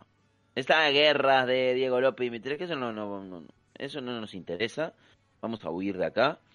Eh, Catena lo mejorcito que tiene eh, la defensa del Rayo, es un jugador que me, que me produce bastante seguridad, no solo en fantasy, sino en, en el fútbol, ¿no? En, el, en, la vida. La visión, claro, en la visión futbolística cuando veo al Rayo me produce seguridad Catena. Eh, quizás le mejoraría un poco el medio campo eh, al equipo, pero yo lo veo bastante compensado. ¿eh? Yo creo que, que, el Rayo puede hacer una buena temporada este año. Decepción y revelación, chicos. Re revelación voy a ir con Camello.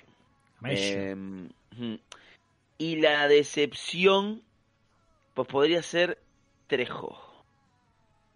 Lo veo bien, esa la veo bien tirada. Javi.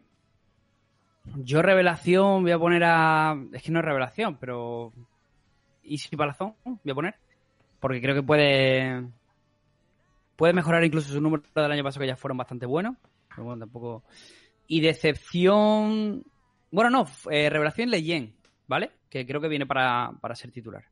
Leyen y decepción me voy a quedar con Trejo. Yo creo que el año pasado la segunda vuelta bajó mucho el pistón y eh, no creo que veamos otra otro temporada donde Trejo a ese nivel. Eh, yo coincido con vosotros en Trejo eh, creo que rindió por encima de sus posibilidades. Es un jugador que eh, también es bastante veterano y que pues eh, podría podría ceder el, testigo y Camello ya lo dije en el post de en el podcast de las revelaciones creo que es uno de los jugadores que podría podría ser interesante podría ser uno de los chollitos de, de este de este verano no un fichaje que sobre el que no hay muchas expectativas puestas y que puede rendir a gran nivel Real Madrid, Antonio oh. Rudiger, Aurelian Tchouameni y, bueno, un poquito Chumeni. más. En el... ¿Cómo?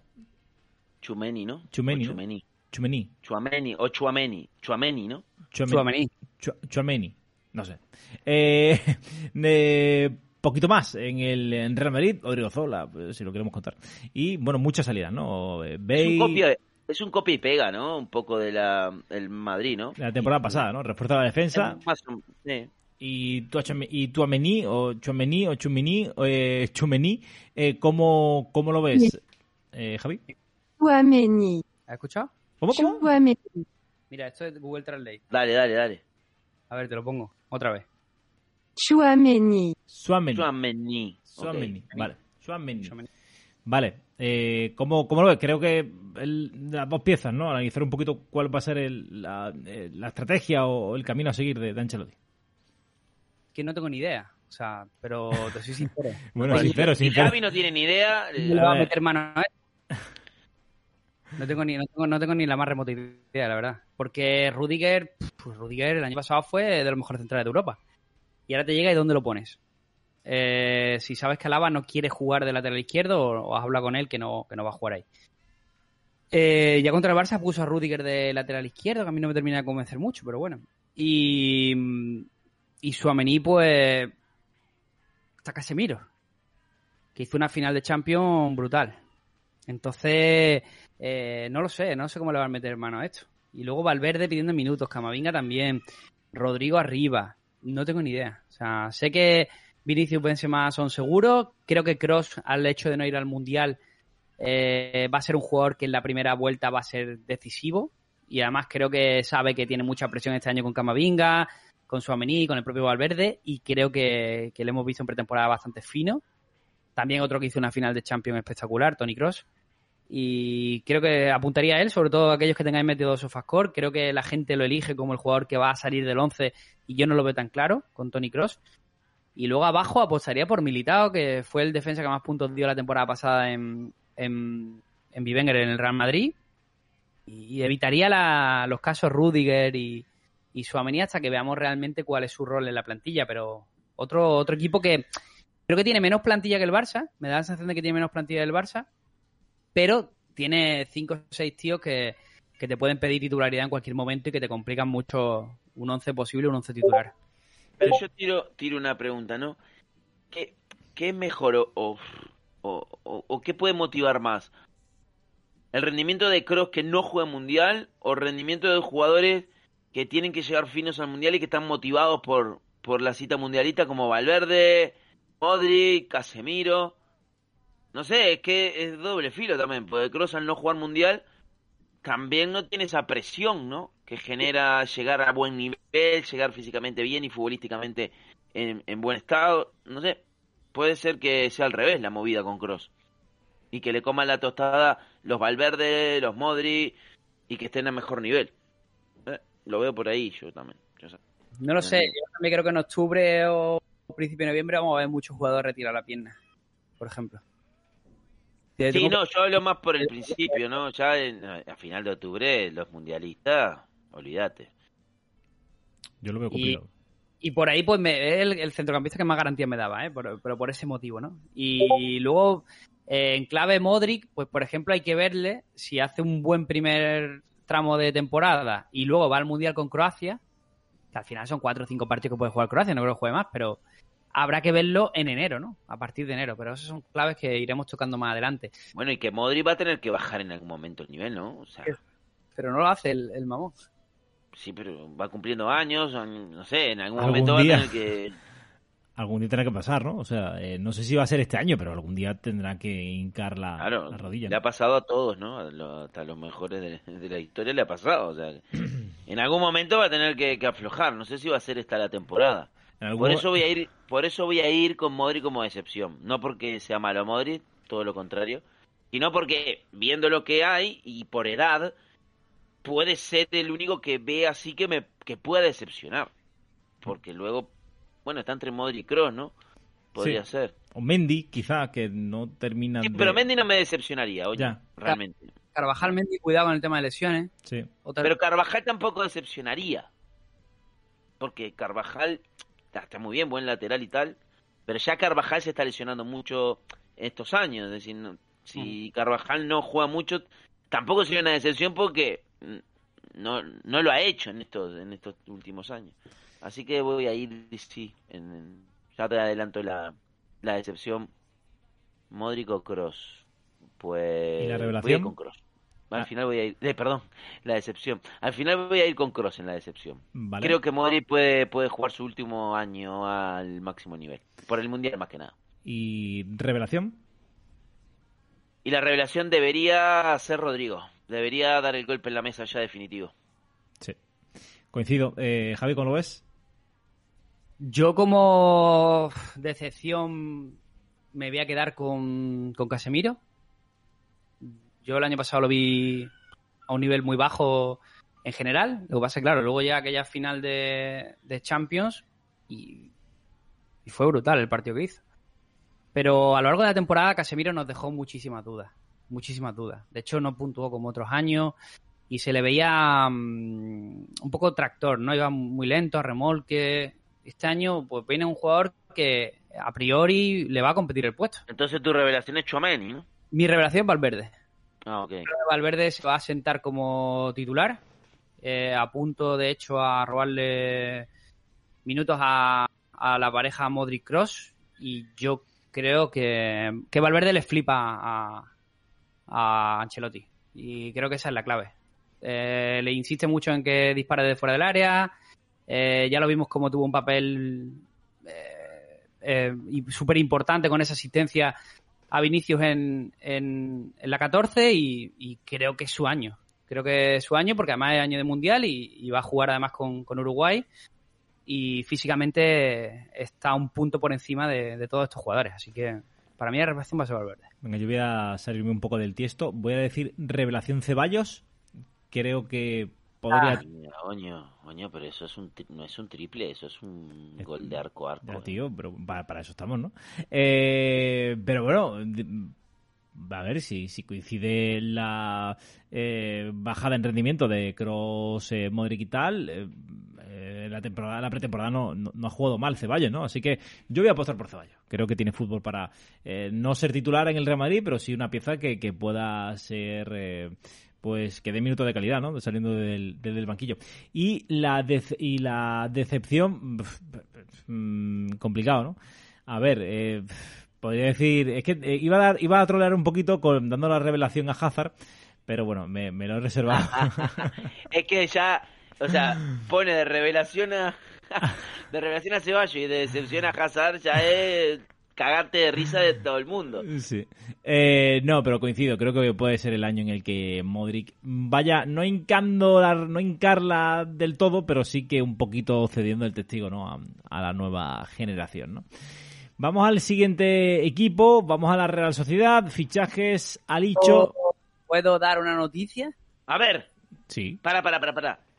No, me que le anunciamos. ya está, me acabo, de comer, un- me acabo de comer un fake, perdón. Exclusiva. No, no, me Ay, acabo de- no me jodas. Sí, es que era una cuenta que parecía que era Fabricio Romano, pero no lo era.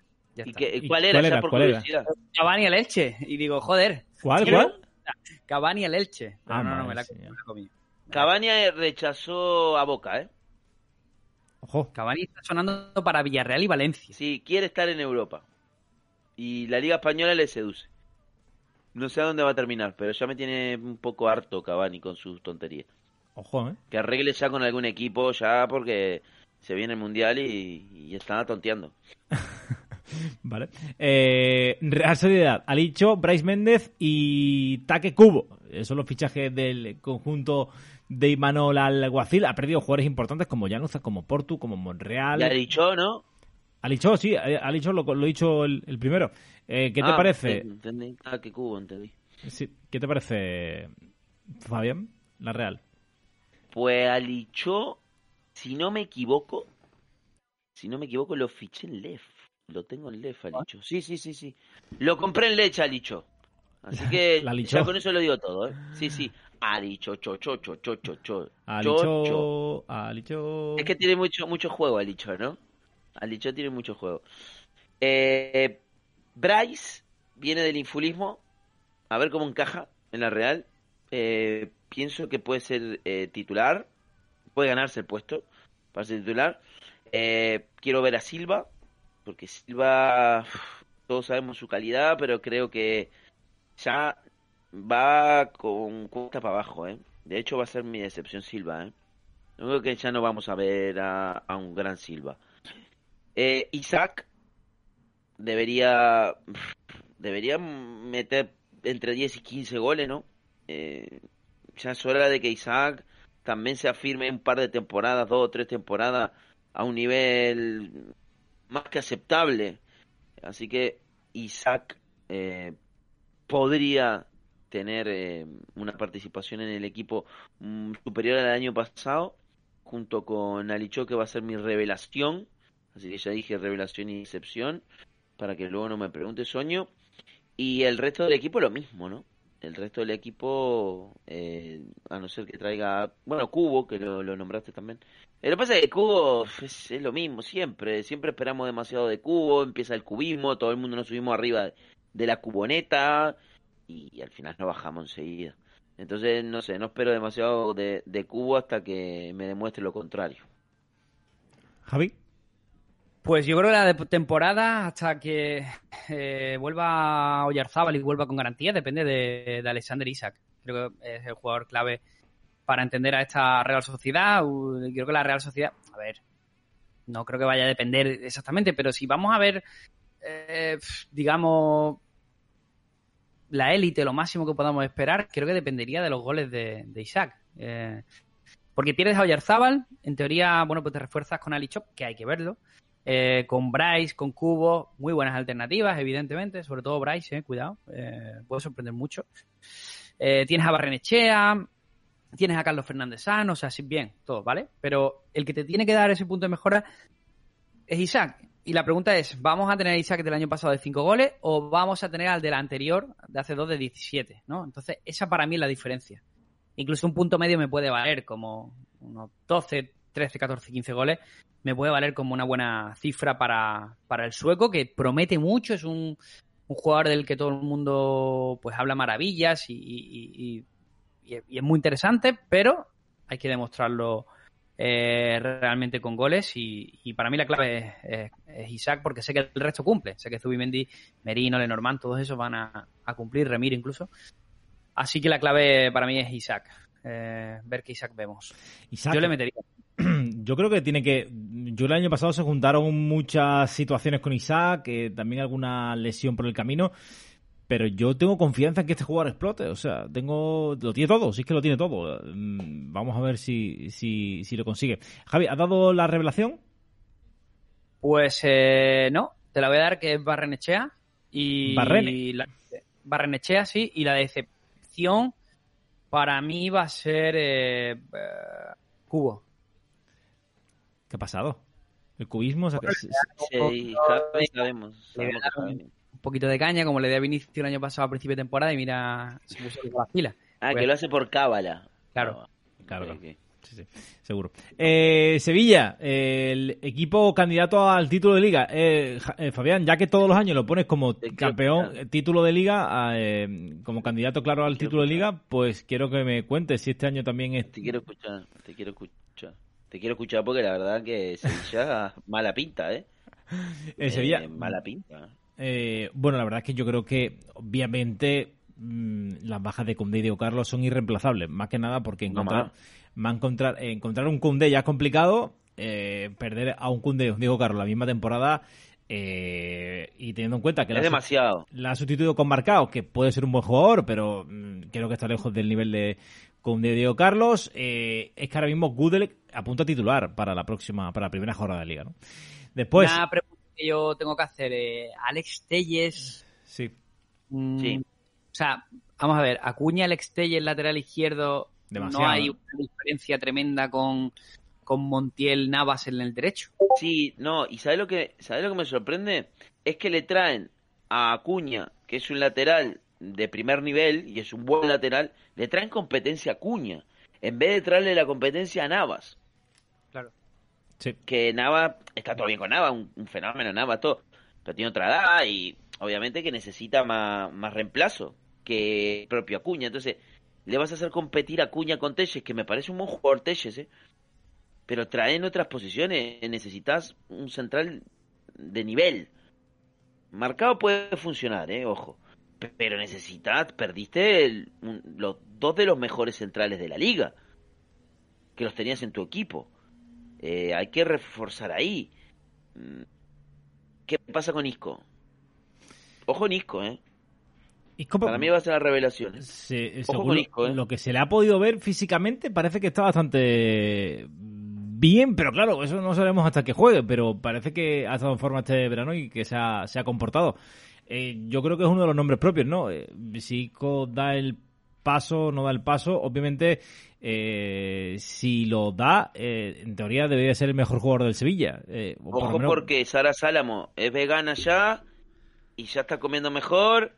Y ojito con Isco, ¿eh? Cuidado ese tema. Puede, puede funcionar Isco, ¿eh? ¿Cómo lo ves, Javi? Que, le- que va a funcionar, yo creo. A mí me, me- me encanta Isco y. A ver qué tal en el Sevilla. Yo creo que le va a ir bien. Yo espero que le vaya bien, la verdad. Aparte que la competencia de Isco a priori sería Oliver Torres y el Papu. Claro. Que tampoco es wow. O sea, no tiene tampoco tanta competencia fuerte por ese lugar. Sí, no Luego- es ninguna locura, ¿no? Porque Tecatito y Ocampo no tienen nada que ver con, con Isco, son más extremos por decirlo. Y la Mela, bueno, la Mela podría ser también, pero bueno, vamos a ver la Mela qué tal. Y luego no tiene tampoco Pero no da competencia. de que es más de lo mismo. O sea, la Mela, Papu. Ah, para mí Isco es el que tiene más calidad de esos tres. Ah, Y- si está al nivel de Isco, eh, ojo. No, sobre todo lo digo en fantasy, ¿eh? que, que da mucho apuro fichar a la Mela, por ejemplo. Si no sabes. Ah, no, no, la Mela no. O la Teca- Mela no. O- Tecatito lo veo más titular que la Mela, eh. Lo veo más titular, por lo menos, que la Mela. Sí, yo creo que A ver, que no le clave fantasy. Dale, dale, clave fantasy. Los fijos para fichar del Sevilla. Eh, Bono. Bono. ¿O no? Bono. Eh, Navas. No, no creo que Montiel le haga cosquilla a Navas. Marcao creo que va a terminar jugando de titular. Ha llegado tieso. Pero... Sí, bueno, pero Rekic y Gudel serían los demás. Yo creo que sí que va a jugar. Eh, Jordán, Fernando, Ocampos y Agnesiri. Por decir fijos. Sí, sí. Luego los demás, pues podrían tener una rotación bastante fuerte. Sí, yo coincido bastante. ¿eh? Eh, mm, con respecto a Isco, para mí, yo comparto la opinión. Creo que es el jugador con más eh, categoría y que creo que ha alcanzado mayor nivel de lo que hay en el centro del campo. Pero bueno, eh, mm, todo va a depender de su estado físico y sobre todo su eh, su actitud, ¿no? Eh, Aunque creo que Lopetegui sí que puede rendir bastante bien, a buen nivel y Para mí este- recomendable. el Sevilla no es candidato a- al título. A nada. No, no, no, No, no. de Bueno, hecho- se bajó totalmente de la Sevilla. Sevilla, que como hay algún equipo rollo Real Sociedad o Villarreal incluso, que solo tiene conference, o Betis, mm, yo creo que puede haber sorpresa en, en la lucha por la Liga de Campeones. Yo a ver, ¿sabes qué pasa? Eh, si vemos nombres, si vemos nombres en el Sevilla, tiene un equipo pin- pintón, porque tiene como nombre, ¿eh? Ocampos, Lamela, Papu, Munir, Ico, Oliver. Tecatito, Suso, que está lesionado, pero Suso también está. O sea, como que tiene, tiene, tiene nombres. Eh, la cosa es que luego la mitad no juegan o no están a su nivel. Sí. Vamos a ver, vamos a ver. Yo creo que lo que dice. No, para mí no sería una sorpresa que se cayera de la cuarta plaza. Eh, lo que no puedes es optar a, a ganar tu liga, ¿no? Por así decirlo, todas las temporadas. Y mm, cuando pierdes dos jugadores del calibre de Diego Carlos y Condé, para mí creo que lo va a tener muy, muy difícil. Vamos a ver si los que llegan, pues Monchi sigue dando lecciones, ¿no? Al resto de directores deportivos. Eh, damos revelación y decepción, eh, Fabián. A ver, me gusta porque Oño pasó de dar, después de cuatro o cinco temporadas de dar al Sevilla campeón, ya este año mm, ya di- casi que lo da fuera de, no sé, fuera de Europa League. Es, es espectacular. Bueno, pero nunca es tarde para darse cuenta de la cosa, Oño, no pasa nada. Eh, la revelación para mí va a ser Isco. Y la decepción, Coincido. La decepción va a ser eh, Navas. Creo que ya Navas mm, no puede seguir jugando al mismo nivel. Al fútbol. A Yo, mí, re- revelación Isco y decepción va a ser Alex Telles. ojo. Pero llegaría a ser una decepción si nunca jugó. Hombre, hay mucha expectativa con, con él, ¿no? Yo creo que a mí, yo creo que va a estar complicado que le quite el sitio a Cuña. Creo. A mí también. Sí. Eh, yo coincido con vosotros. O sea, a no no- ser, a no ser que, a no ser que jueguen los dos. Que lo ponga. Puede, puede ser que el otro lo ponga, pero sería raro. eh, no sé. Sería raro porque por ese lado está Campos. Sí, o que, o que opte, no, no descartes que o Lopetegui utilice tres centrales eh, con Acuña más metidito y Telles más por fuera. Ah, una cosa, si te has traído a Isco, vas a jugar 4-2-3-1. Tienes que dejarle un poco verso suelto, ¿no? Isco en el tridente, eh, en el Madrid, nunca ha jugado, nunca se ha consolidado ahí. Otra cosa es que se consolide en el de Sevilla, podría Bueno, ser. pero, pero bueno, que no haya jugado en el Madrid, puede que Lopetegui lo haga funcionar en el Sevilla, no sé. Que no es un esquema en el que Isco brille. Nunca ha brillado ahí. Vos no lo ves en un 4-3-3. No. Que No. jueguen Jordán y Fernando de pivotes y Isco de media punta, por ejemplo. Ahí sí, ahí sí. Bueno, entonces eso es un 4-3-3. Porque luego tendrías o Campos Tecatito en el City o el, el que sea, ¿no? Por decir algo. Eso sería un 4-3-3. Para mí no. Sería Con 4-1. Para vos eso es 4-2-3-1. Sí. Bueno, no Pero bueno, esperéis. Eso ya, puede ser 4-2-1-3, digo. No sé, pero sí, entiendo lo que decís. No deja de jugar Ocampos y Tecatito de extremo en, esos, en ese sistema, Javi. Harían bien Ocampos Tecatito con Isco de media punta y arriba un 9. Y Ahí do- va. doble pivote. Ahí se te cae Papu, se te cae Claro, Kitic, se te caen ciertos sí, jugadores. sí. No, sí, Rakitic ni lo nombramos. Ni lo nombramos, Rakitic. Eh, vamos con el siguiente equipo, con el Valencia, ¿vale? Si os parece, porque llevamos, Dale. llevamos más de dos horas de podcast, ¿vale, chavales? Eh, Era previsible también. ¿no? Nos quedan tres equipos. eh, Valencia, eh, Gatuso, el alta principal, eh, Samu Castillejo y Samuel Lino, cedido por el Atlético de Madrid, que ha dejado muy buenas sensaciones en esos primeros minutos como valencianista. Mamá, eh, Castillejo ya te digo que es infulismo. ¿Vale? Así, sin anestesia. Así, rápido, ¿no? Vale. Sí, decepción, ¿Decepción? Vale. sí. ¿Y revelación? Eh, Samuel Lino. Del tirón, ¿no? Yo a Lino, por lo que he leído, no pude ver el partido de en Castalia frente al Castellón, pero mm, leí muy buenas cosas del, del cedido por Atlético Madrid. Eh, Javi, eh, no sé si te atreves ya del tirón a decepción y, revelación. Lo que está claro es que todavía no ha habido grandes eh, fichajes y se está a la espera de que se haga oficial la marcha de, de Guedes. La de Guedes y cuidado con la de Soler y Gallá, ¿eh? Eh, Gallá se fue llorando ayer del trofeo naranja. No, no se sabe si es porque de nuevo volvió a notar una molestia. Y. Maxi, ¿no? Y Maxi también, Maxi Gómez podría. Bueno, Maxi Gómez están deseando. Sí. Y eso activaría palancas para la llegada de. Por ejemplo, ha sonado mucho Velotti, delantero italiano del Torino. Eh, buen fichaje. Mm, Entonces el Valencia yo creo que va a mover mucho el equipo de aquí al, al 31 y además cuenta con la ayuda de, de Jorge Méndez que por ejemplo ha traído esa, esa oferta del Wolverhampton por, por Guedes y, y- y yo creo que se van a producir eh, salidas porque no me, no me cuadra, ¿no? Ahora mismo solo han llegado jugadores y, y creo que van a, a salir otros tanto. Coincido con, con, con Fabián en lo de Castillejo Infulismo. Lino casi que te lo sumo. Yo prefiero casi a Hugo Duro, creo jugador ya sentado, que sabes qué tal. No sé, me deja muy mala sensación el Valencia, que creo que al final va a vivir de Mamardashvili, Gabriel y, y poco Va a más. vivir de mamar. Sí. yo no creo que. Yo creo que Castillejo va dentro del nivel que se le espera a este Valencia, del contexto, porque ahora me gustaría preguntaros de eso. Yo creo que puede rendir bien con Gatuso, que, que en principio lo conoce. Eh, ¿Creéis que el Valencia puede pelear mm, por algo más o por No. algo que no sea la permanencia? No, No, mitad tabla lo veo. Tampoco creo que sufra para en el descenso. Y una cosa, cuidado con Musa, ¿eh? que se ha enamorado Gatuso de él y de hecho lo está colocando, antes que hablábamos del 4 3 3 está colocando de interior en el 4-3-3. Sí, con Guillamón y Soler, ¿no? Sí. Sorprendente esa posición de un jugador que siempre lo hemos asociado al equipo.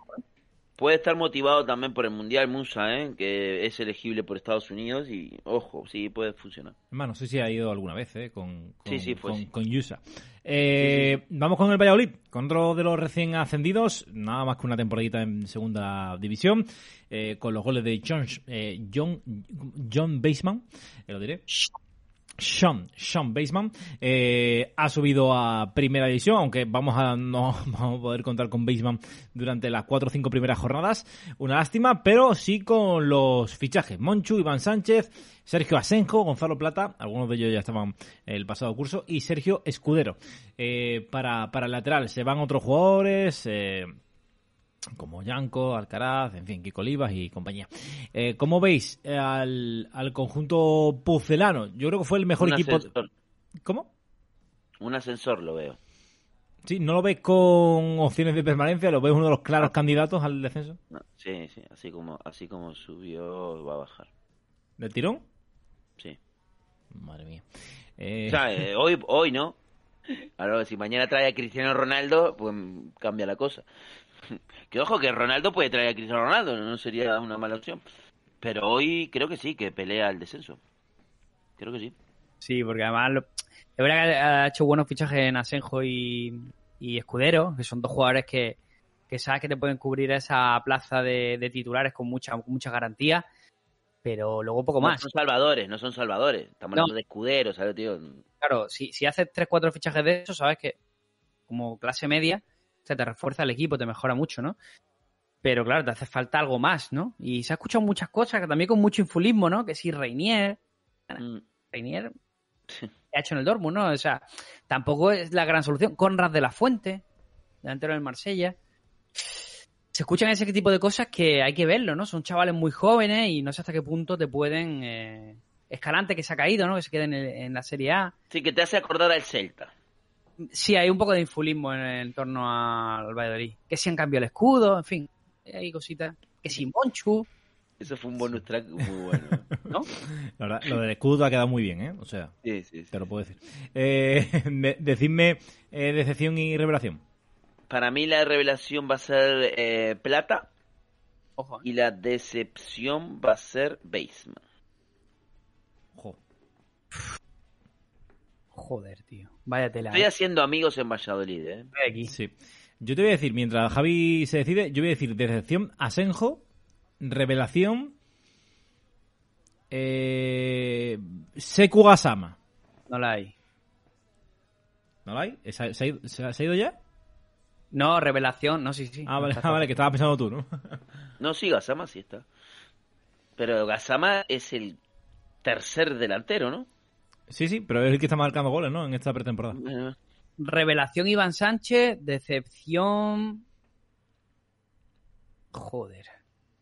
Sergio León. Vale, perfecto. Eh, nadie- Aunque bueno, pf, eh, decepción flojilla, ¿eh? Eh, Villarreal, último equipo. tengo que decir que le he metido 20 kilos a... a- confío a muerte este año en Gerard Moreno. ¿El Lef? El Lef, a muerte. 20 kilos en Lef. ¿Te la has llevado? Muerto, me lo he llevado, me lo he llevado.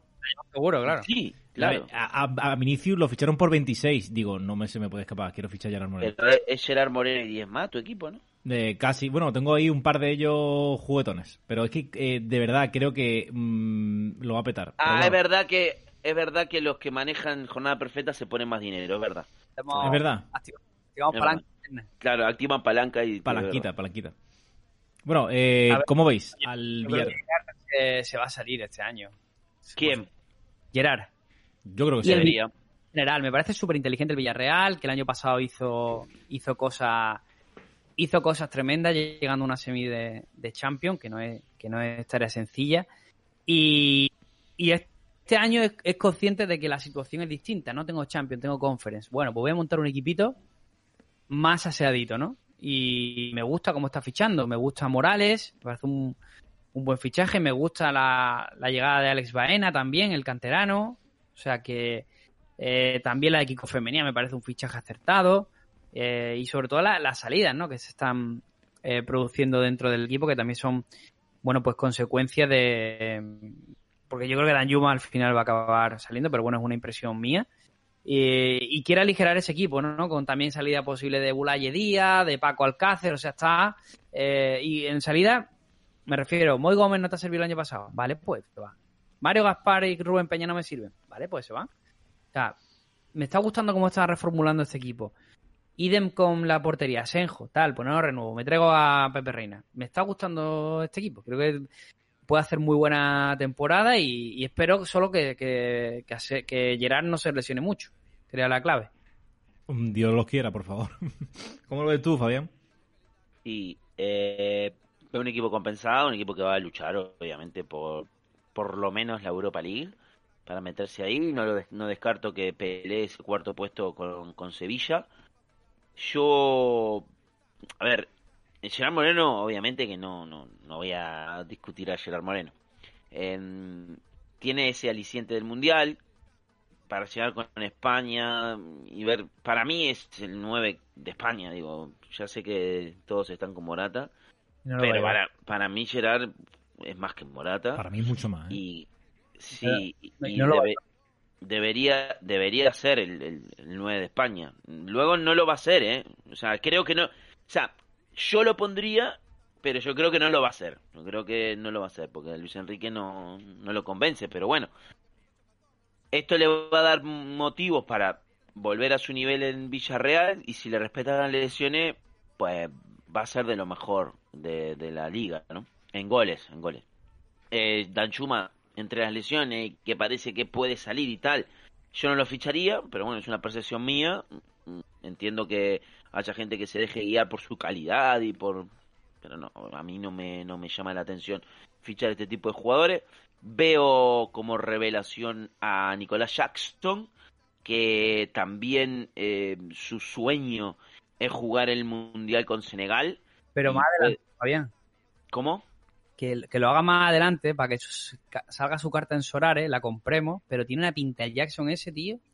Ah, vale, vale. ¿Qué dice? ¿Por qué más adelante? Tiene pinta, ¿eh? Pero que un poquito más adelante, o sea, para partir de jornada 10, 15 o así. Ahí va, ahí va.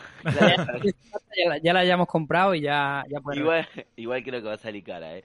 aunque no haya debutado. Pero bueno, para mí va a ser la, la revelación y la decepción va a ser Morales. Me parece que Morales no tiene, no va a tener nada que ver con el Morales del, del Levante. ¿eh? Estos otros son otros eh, López, los que juegan en Villarreal y no es lo mismo ser figura en Levante y ser el comandante de, de un equipo como Levante a ser el comandante de, de un equipo como Villarreal. Es lo de cola de león o cabeza de ratón, ¿no? Eh, vamos a ver dónde encaja, si se adapta a Morales. Yo creo que tiene calidad y creo que va a ser, bajo mi punto de vista, no creo que vaya a ser una decepción. Pero, mm, bueno, todo, todo puede pasar, ¿no? Y con respecto a Gerard Moreno, es lo que he dicho, ¿no? Eh, creo que jugando Conference, o sea, que no la va a jugar, va a dar minutos ahí Emery a otros eh, jugadores, teniendo la liga prácticamente para lucir. Mm, para mí es el escenario perfecto eh, eh, para Gerard Moreno con, con el Mundial eh, en, en diciembre y por eso le he metido tantos kilos. Pero bueno, ya veremos si, estoy equivocado o no. Eh, mm, eh, Javi, no sé si quiere puntualizar alguna decepción barra revelación. Revelación se la voy a dar a Baena y decepción.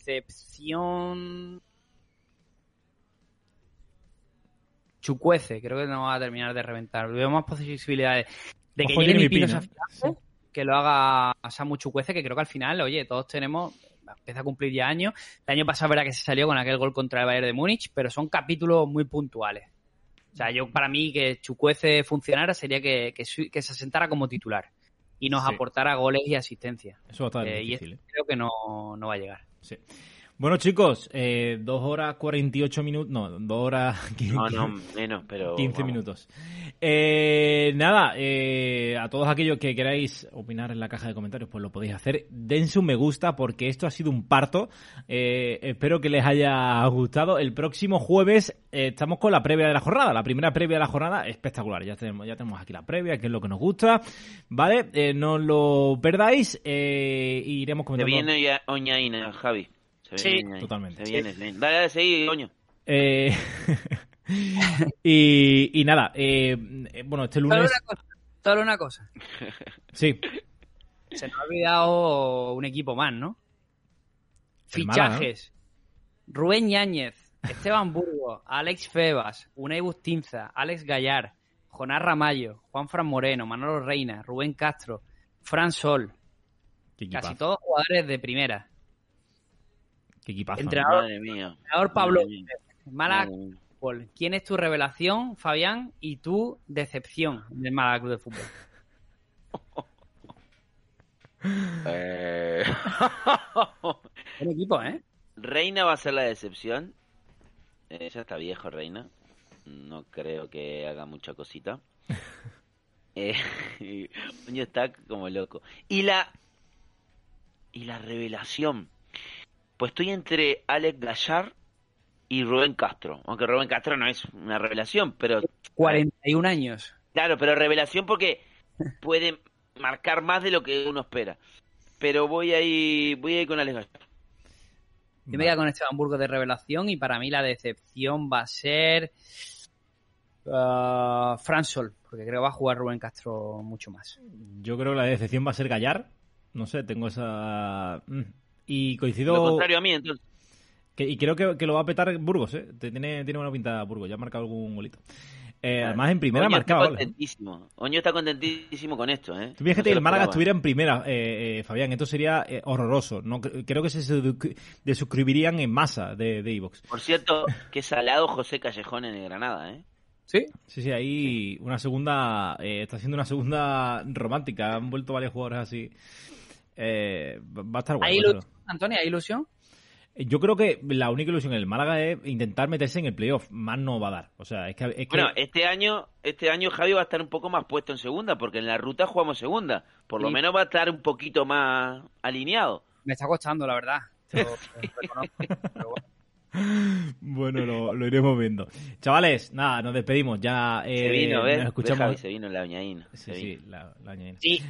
Eh, por cierto, eh, en comentarios pongo quién es el ganador del sorteo de la cuenta de... Vale. Eh, Pero vamos, chicos, falta, falta algo. Vos también con Oña- Oñaína, Javi. Sí, sí, sí, sí. Oñaína. Ah, las fichitas, ¿no? Lo- la- la- las leyes de las fichitas. ¿No? ¿Y, y cómo van a participar? ¿No, dij- no dijiste? Ah, la pregunta. Venga, Madre mía. te lanzo en Patreon, va. Venga. Esto es... Si llevamos bueno, de hora y, y- y ni, y ni me entero. claro, pero si no lo decimos luego, ¿cómo lo saben? Vale, esto es para los Patreones. Ahí va. Sí. Lo tengo La Bien. Bien, la pregunta que va relacionada con Peñarol Ojo. es, es la campaña uno de los mejores equipos en la historia de Peñarol Vale. fue el llamado eh, escuadrón no escuadrón, la máquina del 49 que tenía la escuadrilla de la muerte el escuadrón de la muerte que eran los cinco delanteros esto fue la base del Uruguay campeón en Maracaná más de la mitad del equipo de Maracaná era de Peñarol hubo un jugador que jugó todo el Mundial de Maracaná, pero se perdió la final por lesión. Vale. ¿Qué jugador de Dios. esta máquina del 49 de Peñarol, que era la base de la selección del Maracaná, se perdió la final y no la pudo disputar en 1950? Lo tengo. Podemos decir, podemos decir, 1950. Importante. Bien. se puede decir entonces, Y- Fabián, que Peñarol ha ganado un mundial. Casi. sí, fue, fue, fue como la discusión esta de, Del del Barça, Barça, con el Mundial de España, más o menos. Y quiero comentar las nuevas reglas de la fichita, ¿no? Porque van a tener que mandar eh, luego la fichita para que lo sepan. Hemos cambiado algunas cosas. Se va a pasar de mínimo dos porteros a tres porteros. Se va a pasar a mínimo cuatro defensas, que esto es nuevo. El máximo de delanteros pasa de 10 a 8, es decir, ahora no podemos poner más de 8 delanteros.